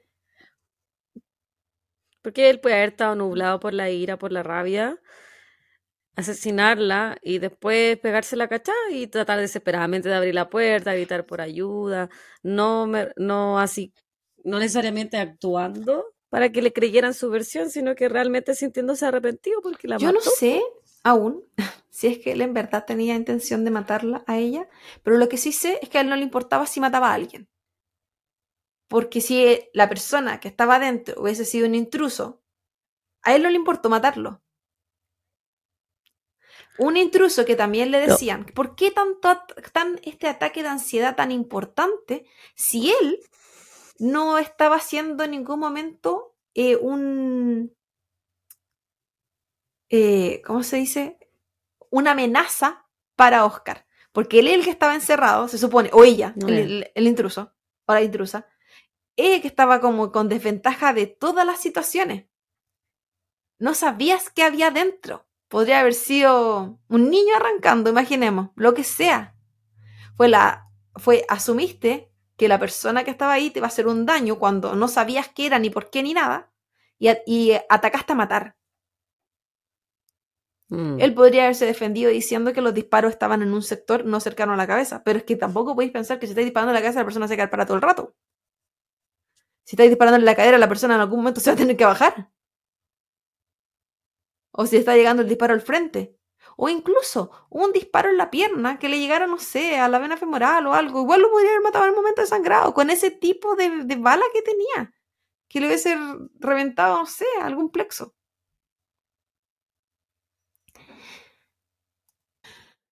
Cinco días más tarde de la muerte de Riva, su cuerpo fue cremado y despedido por su familia. Lo que igual es súper rápido, pensando en que tuvo que pasar por eh, análisis forenses, autopsia, y todo, claro. Y yo encontré que fue demasiado rápido, para ser bien sincera. Rapidísimo. Siento que cuando eh, son homicidios, igual se demora mucho más que te No, y si te creman ya no hay vuelta atrás. Sí. Por eso lo encuentro aún peor. Me hace pensar, ¿le hicieron análisis toxicológicos? ¿Hicieron análisis más allá de lo obvio que había muerto baleada? ¿O solo era importante ver que murió baleada? Que ya se sabía, que incluso la persona que la valió lo reconoció. ¿Se buscó algo más en su cuerpo? Yo no digo que esto era drogada necesariamente, pero en cinco días ¿se pueden hacer mucho análisis? Sí. Los resultados se van a obtener mucho después, pero ¿qué pasa si esos resultados son dudosos y necesitas otro análisis? Ya la cremaste. Ya no hay vuelta atrás. Mm. Para hacer un juicio que había sido a ese nivel de mediático, porque este juicio fue súper, súper mediático, porque nuevamente estamos hablando de una súper estrella deportista, deportiva. Sí, Con una mujer que era una súper modelo del país, con una pareja que estaba en todas las portadas, porque eran celebrities, darle cinco días de análisis antes de, la, de cremarla, yo lo encontré. Por eso fue decisión de la familia de Probablemente. Pero. Ahí quizá también tuvieron poca asesoría. O mala asesoría. Puede ser.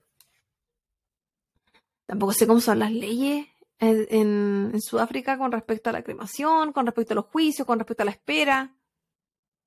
Porque Piensa que el juicio no había empezado y ya estaba cremada. ¿Habrán pensado de verdad un accidente, dejémoslo ahí, y después se habrán dado cuenta que no? ¿O después le habrán entrado las dudas?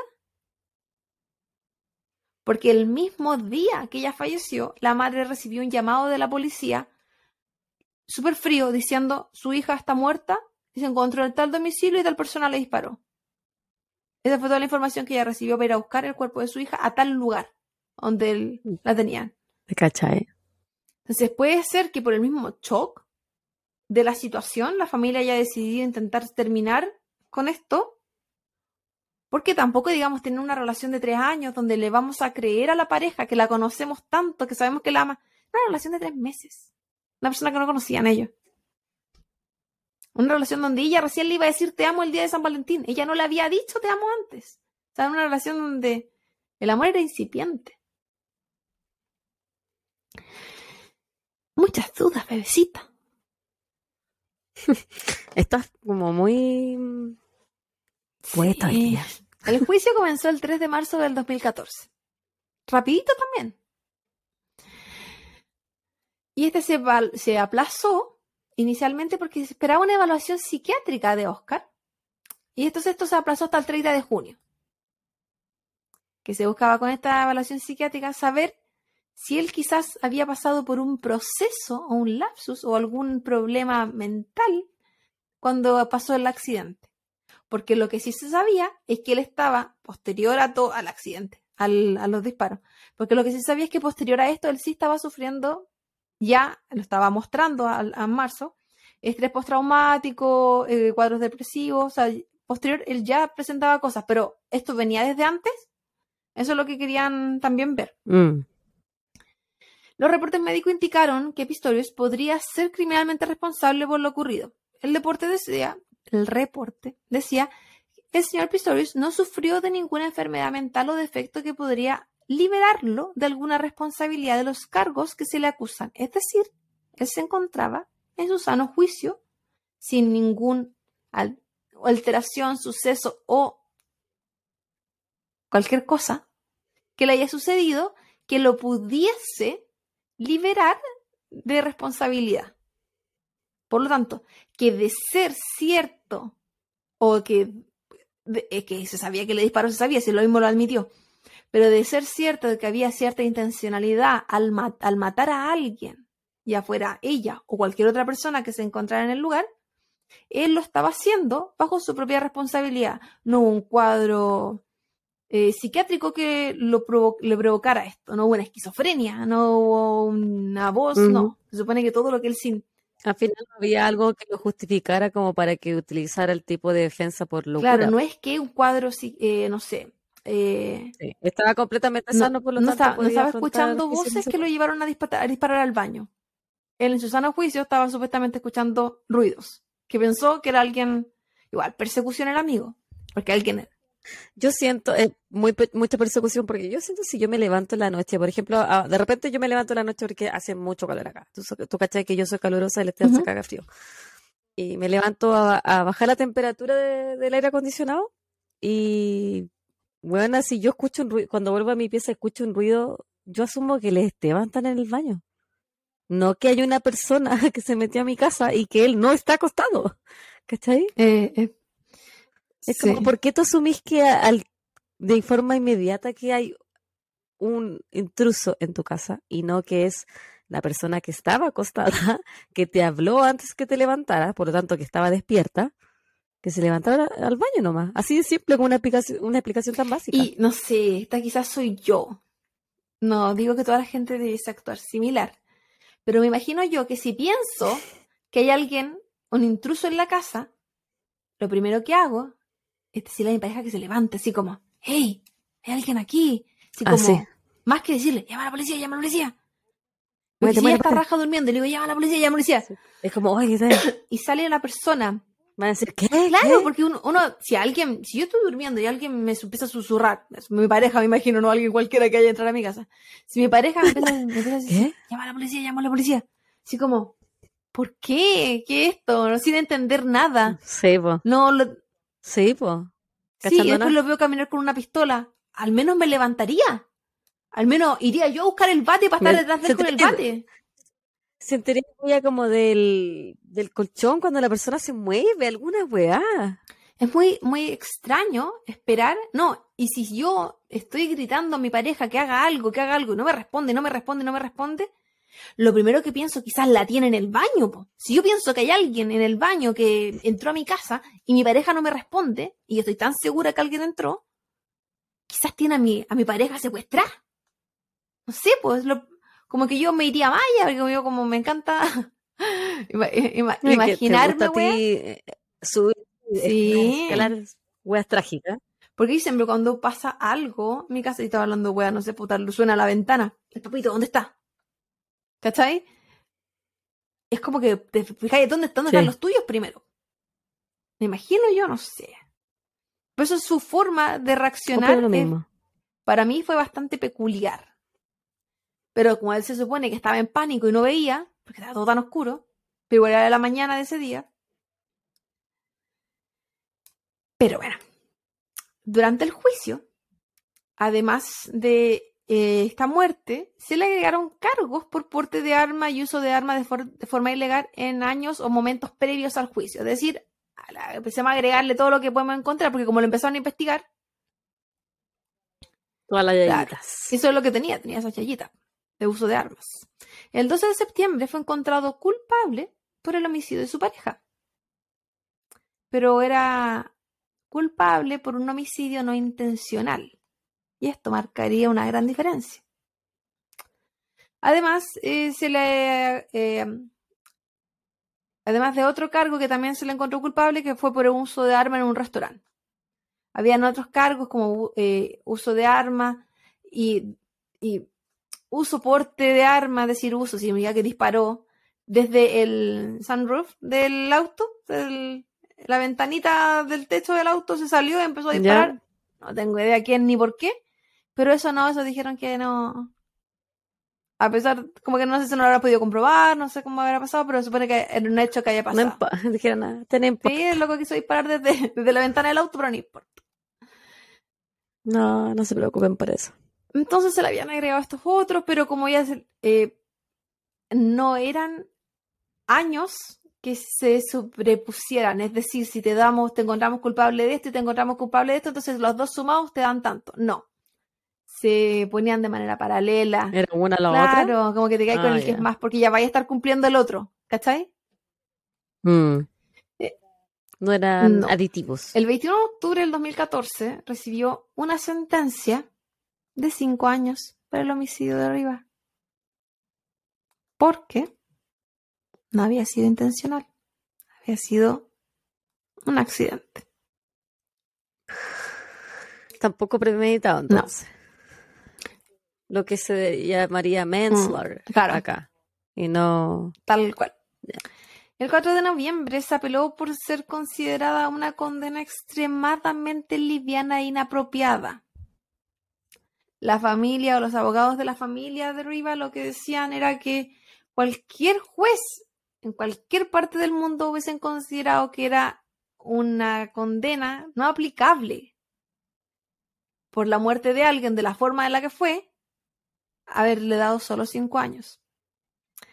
El juez a cargo indicó que se podía cambiar la sentencia, una, una apelación, pero no así el largo de la condena, porque esto debía ser llevado, es decir, podía ser cambiada la, la sentencia, Ya, De si como- el título de la sentencia, es decir, ok, lo vamos a... de homicidio de segundo a homicidio. Exactamente, o sea, de, de sin intencionalidad a con intencionalidad. O, y si le agregaba que fuera premeditado, eso empe- lo empeoraba. Pero igual sí o sí iba Claro. a tener cinco años. No, no iba a tener más que eso al final. Para, para ¿por eso tenía que pasar por la Corte Suprema con un panel de cuatro personas, de cinco personas que analizaran el juicio. Quienes, cuando esto pasó, porque fueron para allá, consideraron que quizás él se encontraba muy ansioso, con un cuadro de ansiedad, y que no pensó que disparar cuatro veces en esta puerta significaría que la persona que se encontraba al otro lado iba a morir. Sino Pero ¿cómo pueden hacer ellos ese, ese juicio de mental de que tenía mucha ansiedad si ellos no son Se doctores? supone que en base a las declaraciones y a lo, el juicio que se había realizado, porque no se hizo un nuevo juicio, esto fue en base a las pruebas que se presentaron. Yo no sé si se habrán presentado pruebas psiquiátricas, súper bueno en el argumento. pero no significa que esto no se haya, que esto se haya detenido. Estas fueron las declaraciones de ellos. Yo también cuando lo leí dije, me estoy weando esto que hoy. No, no, no, señores. Pero así inicialmente partió el cómo estaba trabajando el proceso. O sea, creemos que estaba bien hecho porque el loco, en verdad, tuvo un cuadro de ansiedad tan grande porque pensó que había alguien que lo podía atacar el día de su pareja, que no pensó que lo iba a matar, solamente quería defenderse. Se supone. En junio del 2015 fue recomendado para su liberación temprana. Julio del, junio del 2015. Y esto sucedió en el 2014, en febrero. Debido a que había cumplido un sexto de su condena y presentaba buena conducta, Mira. lo que las leyes sudafricanas Mira lo la hace wea. aplicable al beneficio de liberación temprana. Pero no es quedar libre de polvo y paja. Así que tampoco era como queda libre. Pero él sería liberado el 21 de agosto del 2015 y cambiaría su régimen, porque parecería un régimen por beneficio. Pero debía Ah, continuar con arresto domiciliario y con supervisión correccional. Y debía además cumplir servicio comunitario. Como era tan restringido los permisos que tenía, no podía volver a competir tampoco hasta que cumpliera su condena de cinco años. Es decir, incluso si que no estaba preso, igual tenía que cumplir los cinco años de que donde no podía realizar ciertas cosas. Entre ellos, no podía realizar deporte. Su pega, finalmente. Esta um, liberación fue considerada prematura y tuvo harta, harta como controversia, salió, fue muy mediática. Y se detuvo, se bloqueó esta liberación. Yo lo encuentro, lo encuentro ridículo. Él iba a ser liberado el 21 de agosto. Y dijeron, no, esto es muy anticipado. No, liberémoslo el 19 de octubre. ¿Pero qué diferencia hay? Son dos meses. weón. No, porque era, era muy prematuro, loca. ¿Qué, qué estupidez? Esta gente que le gasta, le encanta gastar papeles, weona. Pues estas apelaciones, estos bloqueos, decir, no, si lo bloqueamos porque fue muy antes. Yo me imagino yo, yo me imagino yo, yo me imagino que la familia de ella, todo este proceso tiene que haber total, sido, weona, terrible. Porque independiente de que tú creas que te la quisieron matar o no, es como, están jugando con los tiempos, estamos haciendo, y todo esto es súper mediático. Porque todo esto mientras se escribían documentales, reportajes, entrevistas, donde se hacía una película. Siempre muy así. El 3 de marzo del 2016 se le negó el derecho a apelación a Oscar. Que si bien estaba en su casa, igual estaba apelando porque una condena.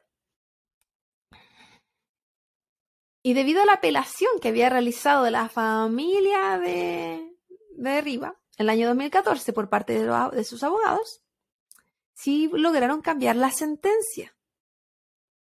Y se realizaría un nuevo juicio el 13 de junio del año 2016. Esto significaba que podían no solo cambiar el, nombre del título, sino que podían cambiar el largo de la sentencia, que es lo que ellos querían.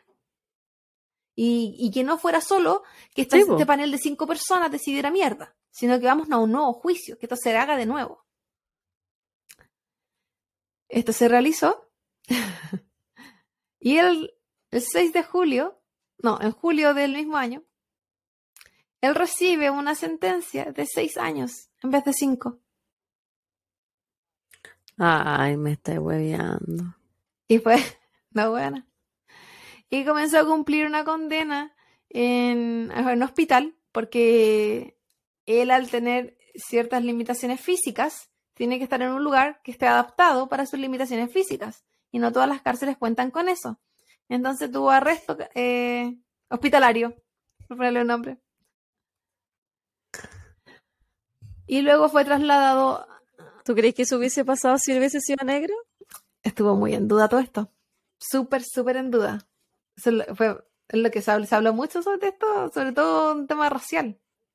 Es que sabéis que eh, tanto me suena a white male privilege que no sé, encuentro muy estúpido todo. Y no, está, encuentro muy estúpido la sentencia, la no estamos hablando solo de la, raza, estamos hablando también de una persona con cierto estatus económico, cierto con, dinero, estatus, mamá. No es cualquier weón, Y con una historia de sacrificio, esfuerzo, el héroe internacional que lo llamaban. Héroe no tengo idea por qué se no salva a nadie, pero. Pensemos como que. Pero claro, como tenía una imagen, entre comillas, intachable en su historia, era como, ¿cómo esta persona que en verdad ha sido tan buena, ha hecho tantas cosas por él mismo, y por esta ver, bueno, dejando al país bien olímpicamente y toda este, esta verborrea de, de que lo, se puede lograr lo que uno quiere. Y, y, tenía todas unas, tenía tantas frases en su libro autobiográfico de superación, que era como mm, imposible pensar que esta super persona que perdió a su mamá cuando chico, pero que, y que no tenía piernas, pero que además era un súper deportista, que terminó en la universidad, representaba al país, era súper conocido y carismático en todos los realities en los que participó. Pudiera ser algo malo, que era más creíble, y era guapo, era alto, bueno, con la prótesis, y era físicamente atractivo, saludable, deportista, todo lo que un deportista vende. Un ejemplo, un ejemplo. Entonces, había mucha gente que le, creía su versión. Mucha gente que le cree su versión, aún. Sí. Por lo tanto, estaba cumpliendo esta condena en el hospital de seis años. Y eh, después luego lo trasladan a una cárcel que fue habilitada para personas con cierta discapacidad. Y en el 2019 nuevamente podría ser elegible para beneficios. Ahí le cambian la, la fecha, que todo cambió. Ya no pasa a ser al, sexto de la condena, sino que tenía que cumplir otros tiempos. En septiembre del 2017 comenzó una nueva apelación en este caso. Aquí se unió otro grupo de abogados, aquí se unió otra gente que decía, este caso no puede ser, esto es una burla. Como que en verdad casi que empezó a ser una lucha entre abogados, entre sistemas. Habían algunos que decían que, no, que esta gente que estaba apelando, en verdad no le interesaba la justicia, era una venganza en contra de, de Oscar por todos los privilegios que él tenía. Como que, tú sabes que ponen la, mediatizar la weá. Que lo querían dejar de gente. Claro, y que era imposible el tipo de condena que se le había dado y qué sé yo. Más que quieren buscar justicia. Y yo solo pensaba en la familia. la familia y todo lo que significaba estar pasando por este proceso de mierda. Que, Nadie que perdieron a una niña que también la vendían, porque es que hay que entender que todo este todo este juicio fue, hablemos de dos personas ejemplares, dos personas hermosas, celebridades, con vidas eh, sacrificadas, pero a la vez tan perfectas, Jóvenes. jóvenes, inteligentes. Entonces era como, Con toda una vida por sí, delante. carismáticos a cagar los dos. Sí, eran como Barbie Ken en su, en su entrevista, entonces era como... y Eso, yo digo, duraron tan poco y salieron en tantos lugares. Es porque tienen que haber sido muy públicos. Estamos hablando de una época antes de todas estas redes sociales que... O sea, en 2013 sí habían, pero no era como Sí, ahora. pues, no había Instagram. No, sí había, pero no era como ahora.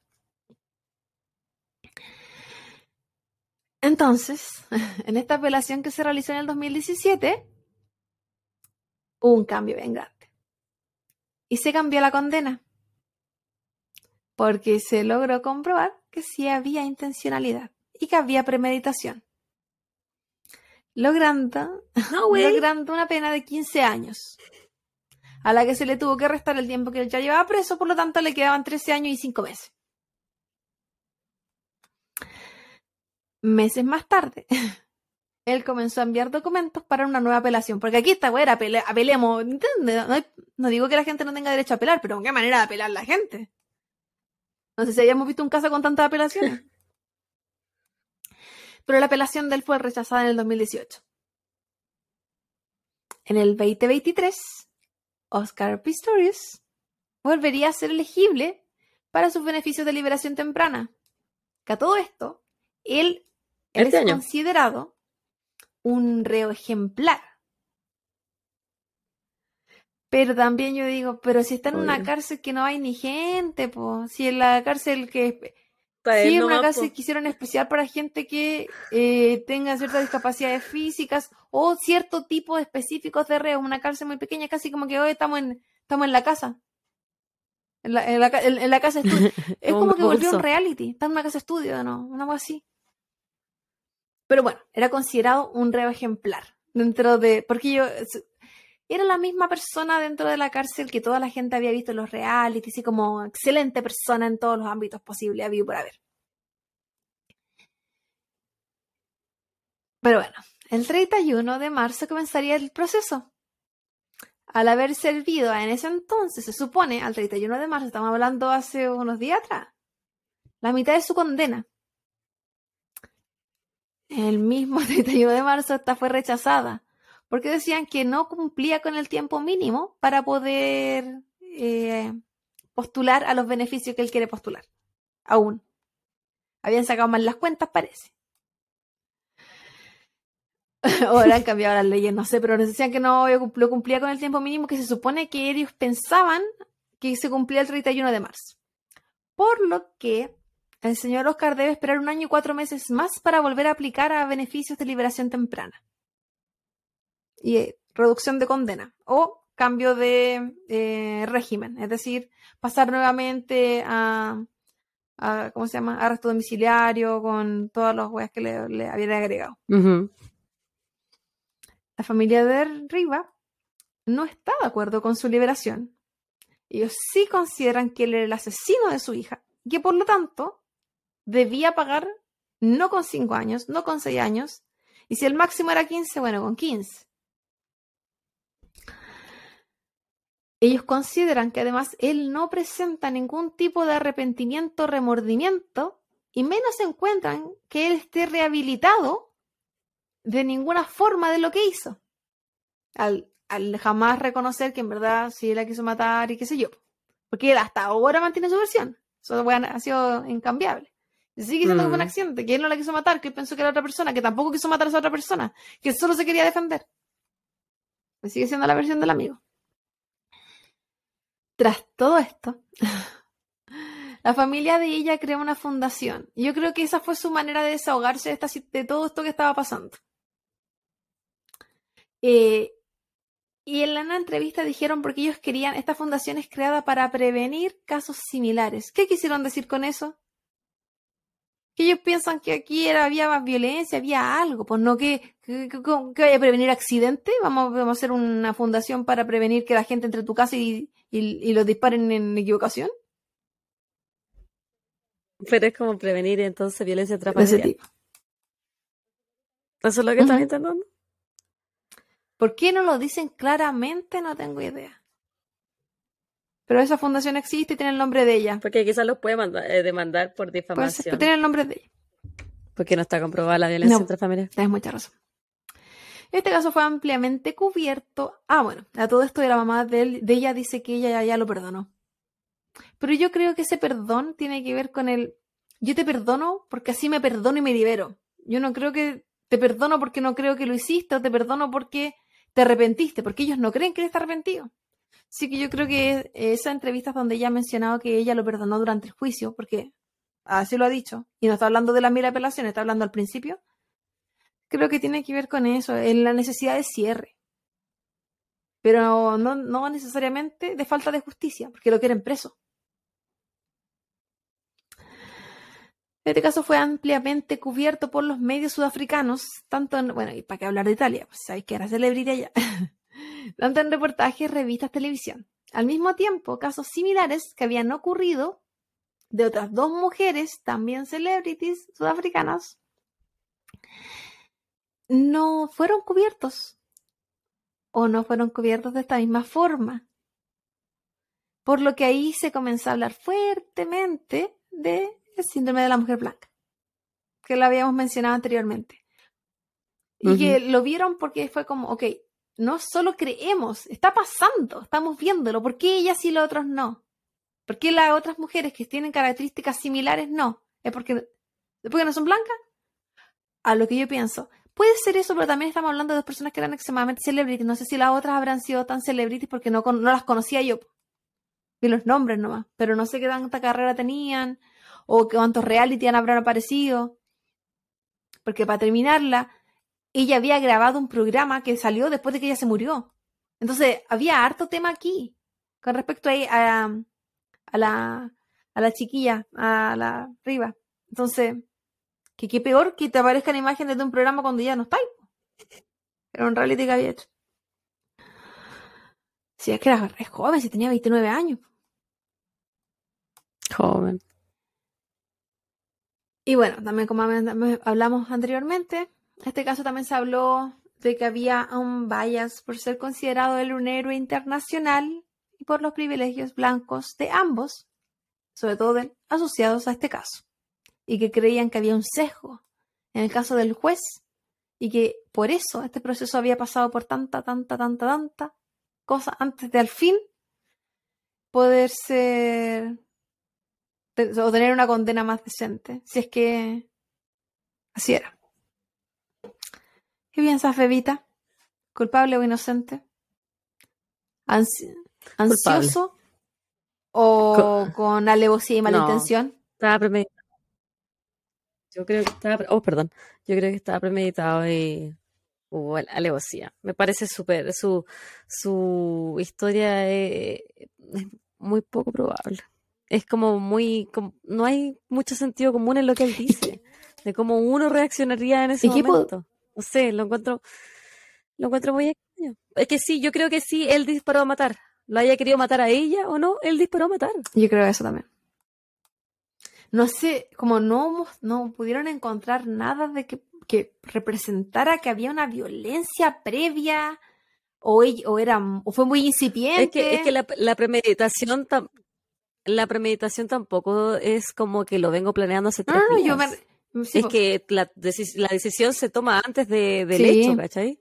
No es que está en el momento ahí en una pelea y, uy, te maté. No, yo no, yo, no, creo que cuatro, cuatro disparos sean eh, accidentales.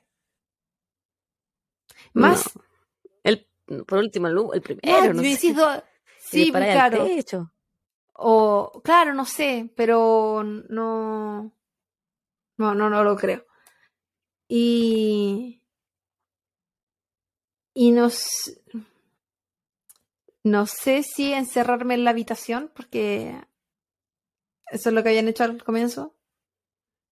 Ayuda si es que tengo a alguien encerrado en el baño y le tengo tanto miedo. Como que me voy de la habitación, pues. Con la pistola apuntando todo el rato hacia adelante. No sé. Eh, es todo muy extraño. Eh, me hubiese gustado ver más análisis psicológicos de él, pero no vi. Como para entender. Porque lo que más leí es la perfección de los dos. Entonces, ¿qué hay detrás de tanta perfección? Siento que hay mucha superficialidad también en cuanto a las perfecciones que ellos dicen. Era demasiado eso. Entonces, me faltó un poco análisis sobre qué había detrás de estas personas. O sea, estamos hablando de un weón que le encantaba andar disparando. O sea, algo tiene que haber también. Que tenga los otros cargos que, que, que andaba disparando desde arriba, que se había sacado el arma en un restaurante. Yo eso no lo encuentro que también, como... Es porque... Es porque sientes que tienes mucho poder. Que andas así. Porque ¿qui- ¿quién qué persona saca la pistola en un restaurante? Que no te ha pasado nada. Gringo. Claro, la- acá súper normalizado. Pero es como que ahí eso me hizo pensar mucho en el poder que tú hablaste de los deportistas en, en la. Bueno, en el caso. No estamos hablando de deportistas chilenos porque eso sería muy triste hablar de que tienen algún poder porque qué penita. Pero lo más parecido sería eh, los futbolistas. Y no cualquier futbolista, los de primera división, idealmente que hayan estado en el seleccionados nacionales y que estén jugando en el extranjero activamente Sí. para, para comparar como a nivel de plata que puedan tener y poder. Y aún así, o sea, en Chile igual hay casos de, de, de futbolistas que han metido en juicio y al final libre polvo y paja. Han salido libre, sí. Pero sí, sí, lo Herrera. estaba pensando. Pero no, no sé. Es, habrá dicho inicialmente, sí, la maté, pero pensé que era otra persona porque sabía ya que tenía, o, o habrá venido con esta historia creada desde antes. O habrá, se, se habrá levantado esa mañana diciendo, ah, zapaculia. Y espero que se fuera al baño. O- habrán, Es Claro. imposible saberlo al final, po, como que una especula nomás. Pero la, ve- la verdad, verdad la él y sabe él. y nadie más. eso lo es. Sí. Así que es. Este caso es como bastante. como incierto. O no claro. Pero para mí es por la falta de análisis que se hicieron. De repente me. o las que yo encontré. Porque para algo pudieron determinar que hubo premeditación y no premeditación. Algo más tuvieron que haber mostrado. Fuera de que eh, todo el golpe mediático y qué sé yo. Porque no podían haber presentado las mismas pruebas. Yo me acuerdo que el, docume- el documental era súper completo, eh, pero bueno, lo vi hace tantos años que creo que estaba en Chile Ah. incluso cuando lo vi. Puede ser. En la Yo- no. Pero bueno, Encontré mucha información sobre los juicios, mucho detalle, pero nada que fuera que a mí me hiciera sentir, ok, esto fue, esto se agarraron, o esta prueba fue, ¿cachai? O esta prueba la refutaron. sí. Era como que, o sea, a lo más los gritos de la vecina, a lo más las prue- la- los análisis de los mensajes, pero era como, era como tú decías algo, y de hecho, la versión que él contó durante cinco días eh, tuvo estos, ¿cómo se llama? Cuando te hacen como las contrapreguntas de lo mismo que dijiste. Ya, eh, en la interrogación, Interrogación cruzada, se Sí, llama en, en sí. inglés, no sé cómo se llama en español. Fueron cinco días. Entonces como, ya, pero me falta, ¿cachai? ¿Qué más hay acá?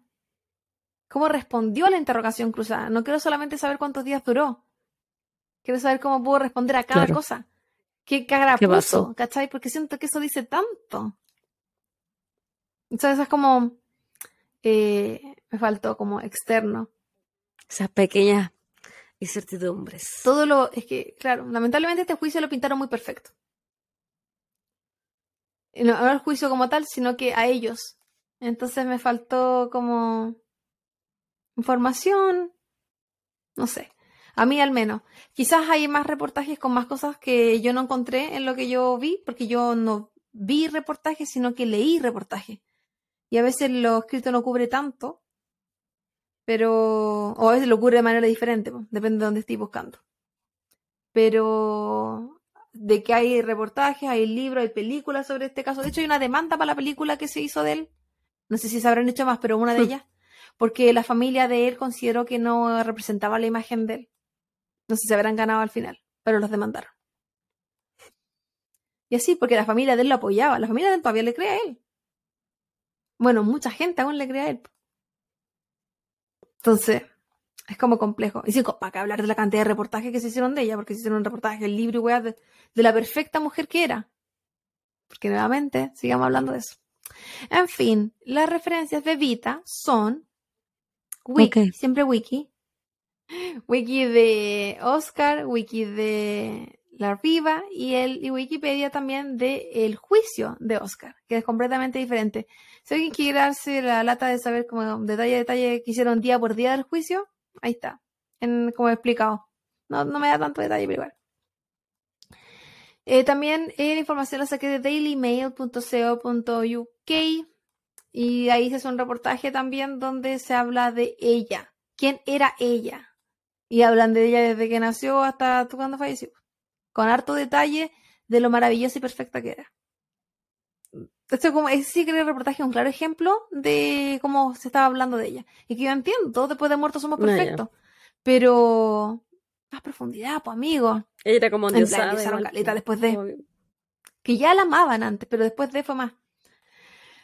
Otra página que saqué mucha información fue eh, npr.org y da- ahí se hace un análisis también del caso con como con una cronología.